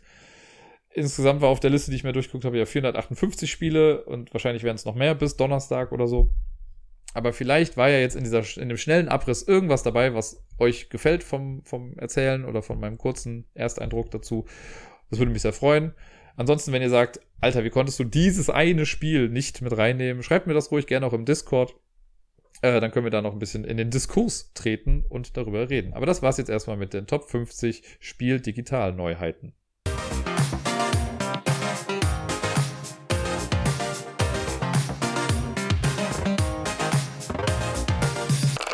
Und sonst so. Boah, jetzt sind wir noch über zwei Stunden und 15 Minuten endlich im und sonst so Teil angekommen. Was heißt endlich? Aber wir sind dort angekommen. Und ich kann noch ein bisschen erzählen, wie die vergangene Woche so war. Ich könnte jetzt wieder sagen, meine Fresse ist die Woche schnell vergangen. Dieses Mal stimmt es aber noch mal ein bisschen mehr, denn ihr kennt das ja bestimmt, wenn man Urlaub hat, dann vergehen Wochen auch einfach mal ein bisschen schneller. Und ich hatte die Woche jetzt ja frei. Und jetzt muss ich morgen schon wieder arbeiten. Das ist todtraurig. Aber gut. Ich habe natürlich auch ein paar Sachen gemacht in der Woche. War nämlich alles in allem, würde ich sagen, eine ganz coole Woche bis auf so ein paar neue, also News, generell Nachrichten, aber äh, alles in allem. Am Montag war zum Beispiel ja Lampalooza, die Ausgabe 22, die durfte ich ja moderieren und jetzt kann ich ja sagen, ne, also der Bayer hat gewonnen im Stechen, es war knapp, Wookie und Bayer kamen nochmal in ein Stechen rein. Da ist mir aufgefallen, ich muss mir mal irgendwas separates, cooles fürs Stechen irgendwie überlegen. Ähm, damit ich das nicht immer so on the fly machen muss. Aber es war auf jeden Fall knapp, war eine coole Ausgabe. Ich hatte Spaß auf jeden Fall und so das Feedback, was ich bekommen hatte, war auch ganz in Ordnung. Und die Aufgabe, die ich immer so ein bisschen angeteased hatte, war ja, dass die Jungs, äh, die mussten die Woche davor schon so ein bisschen was machen. Ich hatte das quasi an dem Sonntag davor gesagt. Und zwar sollten die in Köln rumreisen und Fotos von sich an KVB-Haltestellen machen. Selfies. KVB ist hier die äh, öffentliche Verkehrsmittelfirma. Und es galten nur die Bahnstationen und man sollte auf jeden Fall ein Foto machen, wo das Gesicht zu erkennen ist und auch das ganze Haltestellenschild zu sehen ist. Wie die das machten, war mir egal, weil einer, Sebi meinte dann direkt so, Alter, wir haben noch eine Pandemie, ich laufe da jetzt nicht herum. Meinetwegen konnte ihr mit dem Auto oder mit dem Fahrrad da rumfahren. Hauptsache, sie machen diese Fotos. Und ich bin ganz ehrlich, ich habe damit gerechnet, ja gut, da kriege ich vielleicht die Woche über so 10, 15 Fotos und das war's dann. Aber boy was I wrong Ich habe im Laufe der ganzen Woche habe ich 425 Fotos geschickt bekommen. Alleine von Sebi, von dem ich das wirklich nicht gedacht hätte. Der hat 166 Fotos geschickt. Wookie war dann der zweite mit 111 Fotos. Dann kam der Bayer mit irgendwie 80 Fotos und Robert hat auch nochmal, ich glaube, was waren es, 50 oder 60 Fotos geschickt. Das war so krass. Die Punkte waren auch ganz cool. Das war jetzt dicht beieinander. Es hat mir so leid getan, dass ich dann bei Robert sagen musste, okay, du bist jetzt letzter, du kriegst keine Punkte dafür, weil die haben sich halt alle für sie, für ihre Verhältnisse auch so angestrengt und das war so cool. Fand ich richtig gut, dass sie sich da so ins Zeug gelegt haben. Echt klasse. Und ja, jetzt, äh, genau, Bayer hat gewonnen und die nächste Ausgabe findet dann quasi nächste Woche statt. Also am, was ist es dann, 27.10. oder 26.10.? 26. müsste es sein. Äh, und das wird die Halloween-Ausgabe. Da bin ich mal sehr gespannt, was der Bayer sich da einfallen lässt. Er hat uns heute jetzt schon die Wochenaufgabe geschickt. Wir haben auch wieder eine Aufgabe, die wir vorher machen müssen. Sie passt sehr zum Thema und ich bin mal gespannt, wie ich das umsetze. Mal gucken. Äh, ja, dann, genau, wollte ich mal ein bisschen über den Miepel erzählen, denn der Miepel ist diese Woche, also am Freitag war es, ganze sieben Monate schon alt geworden. Ist das nicht krass, Leute? Ich meine, ich sehe sie ja jeden Tag, ne? Und ich krieg das ja so mit, aber sieben Monate die ist quasi jetzt näher dran an dem einen Jahr Geburtstag als an ihrer Geburt. Heftig, heftig. Und ich war jetzt die Woche zu Hause, deswegen habe ich ein bisschen mehr Zeit mit ihr so verbringen können. Das war echt schön. Natürlich habe ich auch viel geschlafen, aber ähm, war jetzt mal ganz schön, wieder so ein bisschen mehr Zeit hier mit ihr zu haben. Und die Zähne kommen ja jetzt so langsam. Das ist natürlich spannend. Unten sind schon zwei drin, oben kommen so langsam mal zwei. Ich war diese Woche im Spieleladen zweimal, also in zwei verschiedenen, einmal im Brave New World und einmal im Hive World. Da hatte ich sie beide mal dann noch mit dabei. Sie hat tapfer überstanden, hat keinen Mucks gemacht, sie war sehr interessiert an allen Spielen. Ich meine, sie kennt das ja hier von der Spielewand, deswegen wusste sie schon etwa, was sie erwartet wahrscheinlich. Äh, Im Hive World ist sie dann noch prompt irgendwann noch eingeschlafen. Fühlt sich also dort pudelwohl, das finde ich schon mal klasse. Der Spielenachwuchs ist also gesichert. Und ich hatte heute, heute war ein wunderschönes Erlebnis mit ihr. Ähm, ist momentan, also ne, Elterntalk, gewöhnt euch dran, wenn ihr irgendwann mal Eltern oder ein Umfeld habt, der Stuhlgang ist ein großes Thema. Wann ein Kind kackt. Super Sache. Und bei uns ist es so, dass es gefühlt alle drei Tage. Dann fragt man sich natürlich manchmal, okay, du frisst doch die ganze Zeit, das muss doch irgendwie durchkommen. Ja, die spart das und macht dann einmal richtig. Vorzugsweise immer genau dann, wenn ich alleine mit ihr bin. Irgendwie, ich weiß nicht, ob die dann entspannt ist oder wie auch immer, aber das war jetzt schon so oft, dass Gerda dann irgendwie sagt, so, ja, sie geht jetzt weg. Dann war ich alleine mit äh, dem Miepel und auf einmal kommt die Mega-Scheißerei des, des Jahrtausends dann irgendwie zu Trage. So auch heute.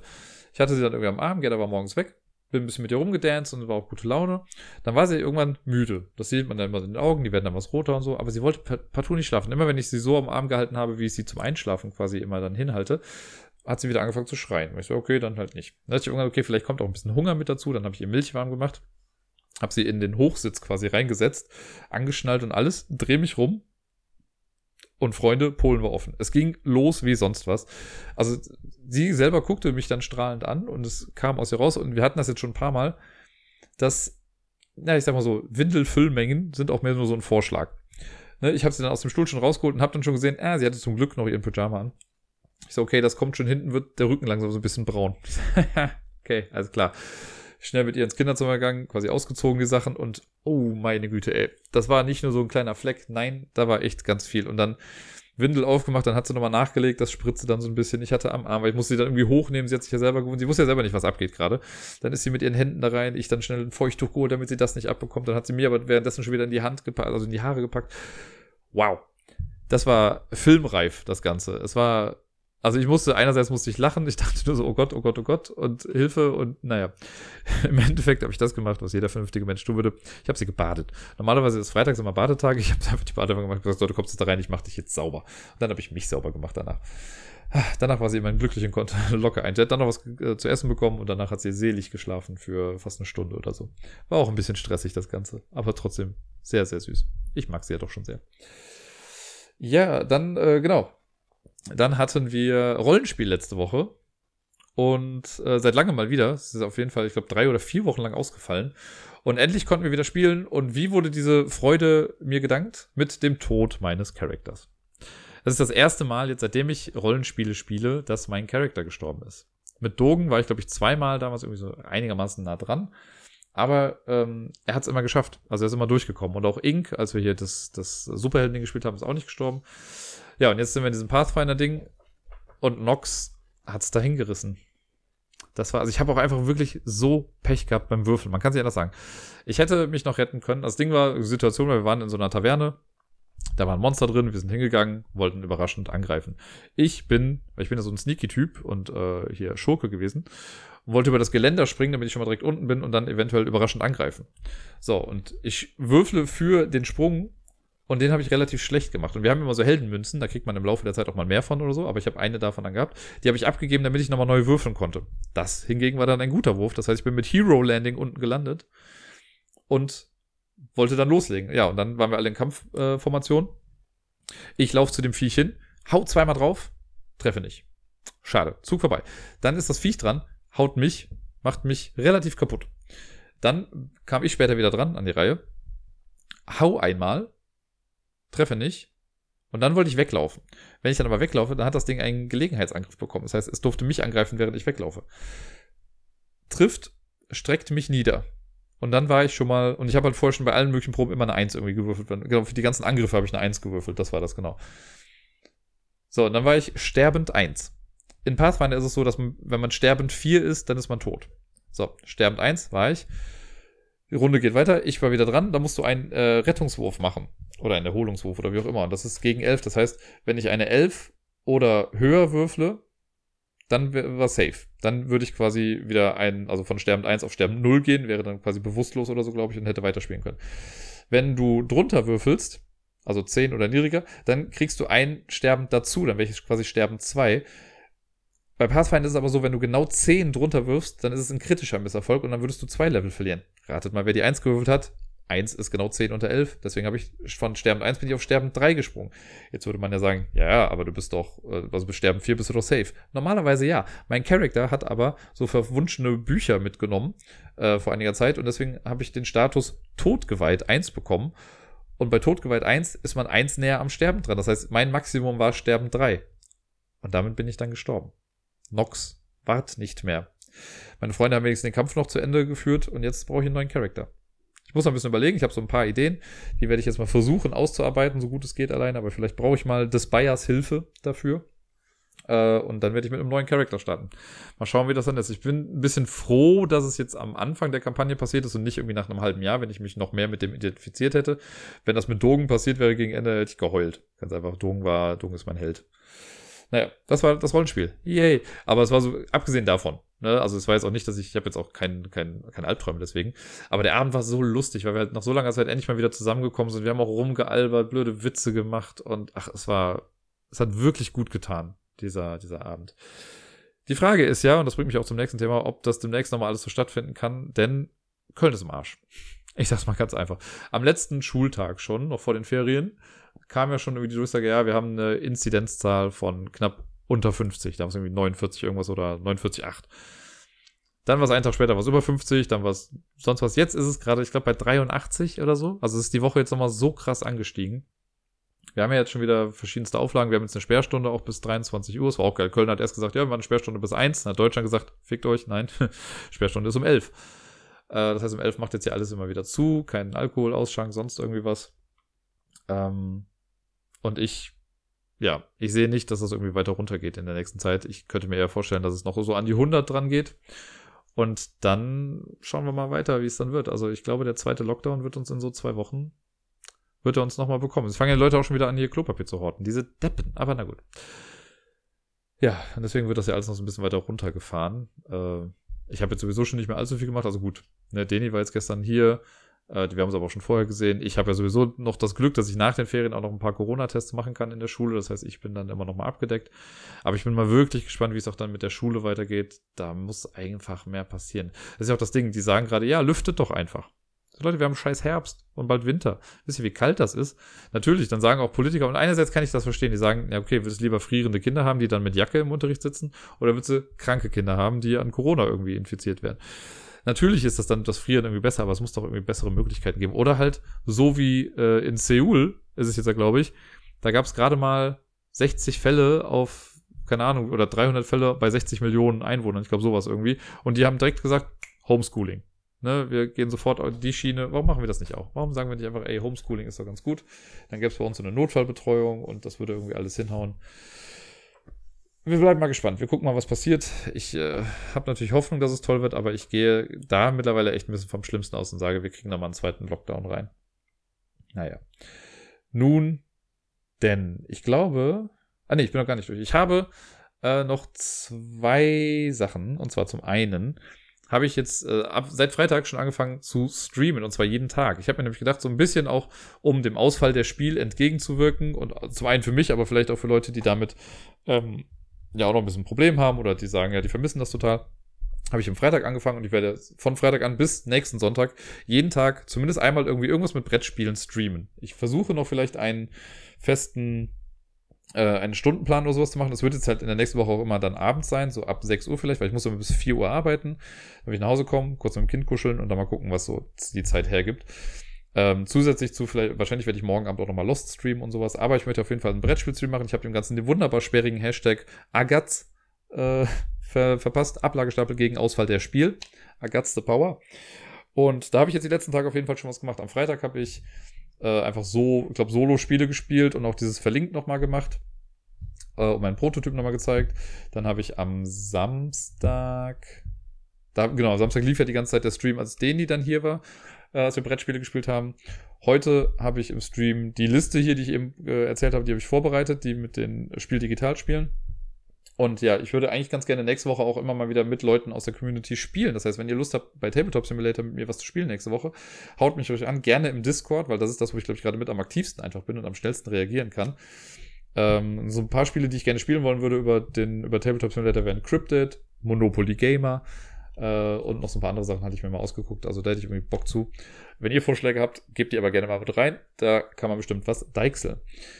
So, und ich weiß, ich habe irgendwie gesagt, ja, es gibt demnächst keine Gewinnspiele mehr oder nicht so viele, aber für das kann ich gar nichts. Ich habe nämlich vom Deni, der war am Wochenende ja da, am Samstag, und der hat mir was mitgebracht. Drei Sachen so. Und zwar gab es äh, wohl auf Kickstarter mal eine, eine kleine Kampagne, da gab es ein Kartenspiel, einfach 52 Karten, so ein normales Pokerdeck mit zwei Jokern ähm, mit den Neuheiten der Spielemesse, der Spiel Digital. Das heißt, da sind 54 Karten drin, also 52 plus zwei Joker. Und auf jeder Karte ist zum einen der Suit drauf, also kleine, äh, hier Pick Us und sowas. Und äh, eine Spieleneuheit, die auf der Spielemesse vorgestellt wird. Es sind also 54 Karten drin. Und ich habe davon jetzt drei. Eins davon werde ich behalten. Eins habe ich quasi heute im Stream halbwegs verlost, also es kriegt einer davon. Jetzt habe ich noch eins übrig und Deni meinte halt, ja, das kann ich halt auch verlosen. Und das mache ich jetzt quasi mit in seinem Namen. Ich bin ihm sehr dankbar dafür. Deswegen nochmal hier danke offiziell Deni dafür. Und wer dieses Spiel haben möchte, das muss ich gerade mal spontan überlegen, was man dafür denn tun kann. Ich würde sagen, hier steht übrigens, dass es 55 Regular Playing Cards sind, including assigned. Achso, es gibt noch die, die Art Card, okay. Ähm, um das zu bekommen, schickt ihr mir einfach standardmäßig, wie schon bei den letzten Malen auch, eine Mail an mail.ablagestapel.com und schreibt einfach rein, ey Dirk, ich will das Spiel haben. Ihr könnt auch gerne nette Sachen da reinschreiben, könnt auch reinschreiben, was ihr an der Spiel dieses Jahr vermissen wird. Werdet ihr zur Spiel gefahren? Habe ich irgendwelche Neuheiten komplett übersehen? Irgendein Tipp? Irgendwie sonst irgendwas? Wollt ihr ein Spiel mit mir spielen in der nächsten Woche oder generell irgendwann mal? Also was könnt ihr mir gerne da reinschreiben. Äh, alle, die das machen, kommen in den Lostopf und dann schicke ich das Spiel die Woche darauf dann los. Das könnte auch was schneller gehen, weil das ist ja nur so eine kleine Schachtel. Vielleicht kann ich die einfach ein bisschen schicker verpacken in einen Luftpolsterumschlag und dann geht das schon. Ich werde mir darüber Gedanken machen. Also Mail an Apple, äh, Mail an mail@ablagestapel.com einfach mit im Zweifelsfall einfach nur ja hier ich. Und dann kommt der Lostopf. Nächste Woche Montag gibt es dann die Auslosung dafür. Genau. Ähm, ansonsten noch so für die Leute, die halt vielleicht auch demnächst damit etwas spielen wollen. Wichtig wäre dann, dass ihr einen Discord-Zugang habt, weil wir darüber dann das Voice-Ding machen. Ihr dürft auch so gerne auf den Discord-Channel kommen. Ich werde nochmal irgendwo den Link posten und zumindest ist er auch bei mir auf Twitter zu finden. Äh, es entwickelt sich zu einer echt schönen Community. Ich finde das sehr, sehr nett und sehr schön dort. Und äh, ihr seid alle willkommen, die ihr keine Nazis seid. Sonst bleibt draußen und keine Ahnung. Nun denn, ähm, habe ich noch irgendwas Wichtiges hier vergessen? Ich glaube erstmal nicht. Ich glaube, ich bin jetzt durch. Zweieinhalb Stunden Podcast. Meine Fresse. Viel Spaß beim Hören. Ich hab, wenn ihr bis hierhin gekommen seid, tapferes Durchhalten. Ich bin stolz auf euch. Und damit beende ich das Ganze. Ich wünsche euch auf jeden Fall jetzt schon mal äh, stellvertretend für die ganze Woche eine schöne Spiel digital, wenn ihr das Ganze euch anguckt. Ich habe auch schon von vielen gehört, die sagen, na, das ist mir eigentlich ziemlich egal.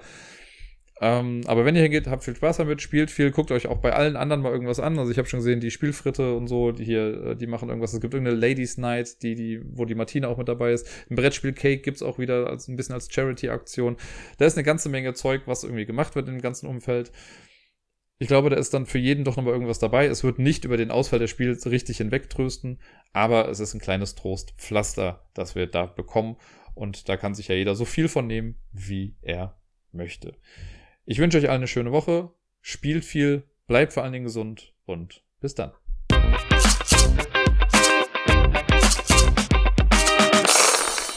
Ohne jetzt zu viel zu verraten, aber wenn alles gut geht, und das liegt nicht ganz in meiner Hand, deswegen kann ich das nicht ganz beeinflussen, aber wenn alles gut geht, dann gibt es am 31.10., also an Halloween, eine kleine ja, Offenbarung, eine Enthüllung. Da wird etwas der Öffentlichkeit preisgegeben, auf das ich schon ja, länger warte und ich bin sehr froh, dass es jetzt langsam endlich Formen annimmt.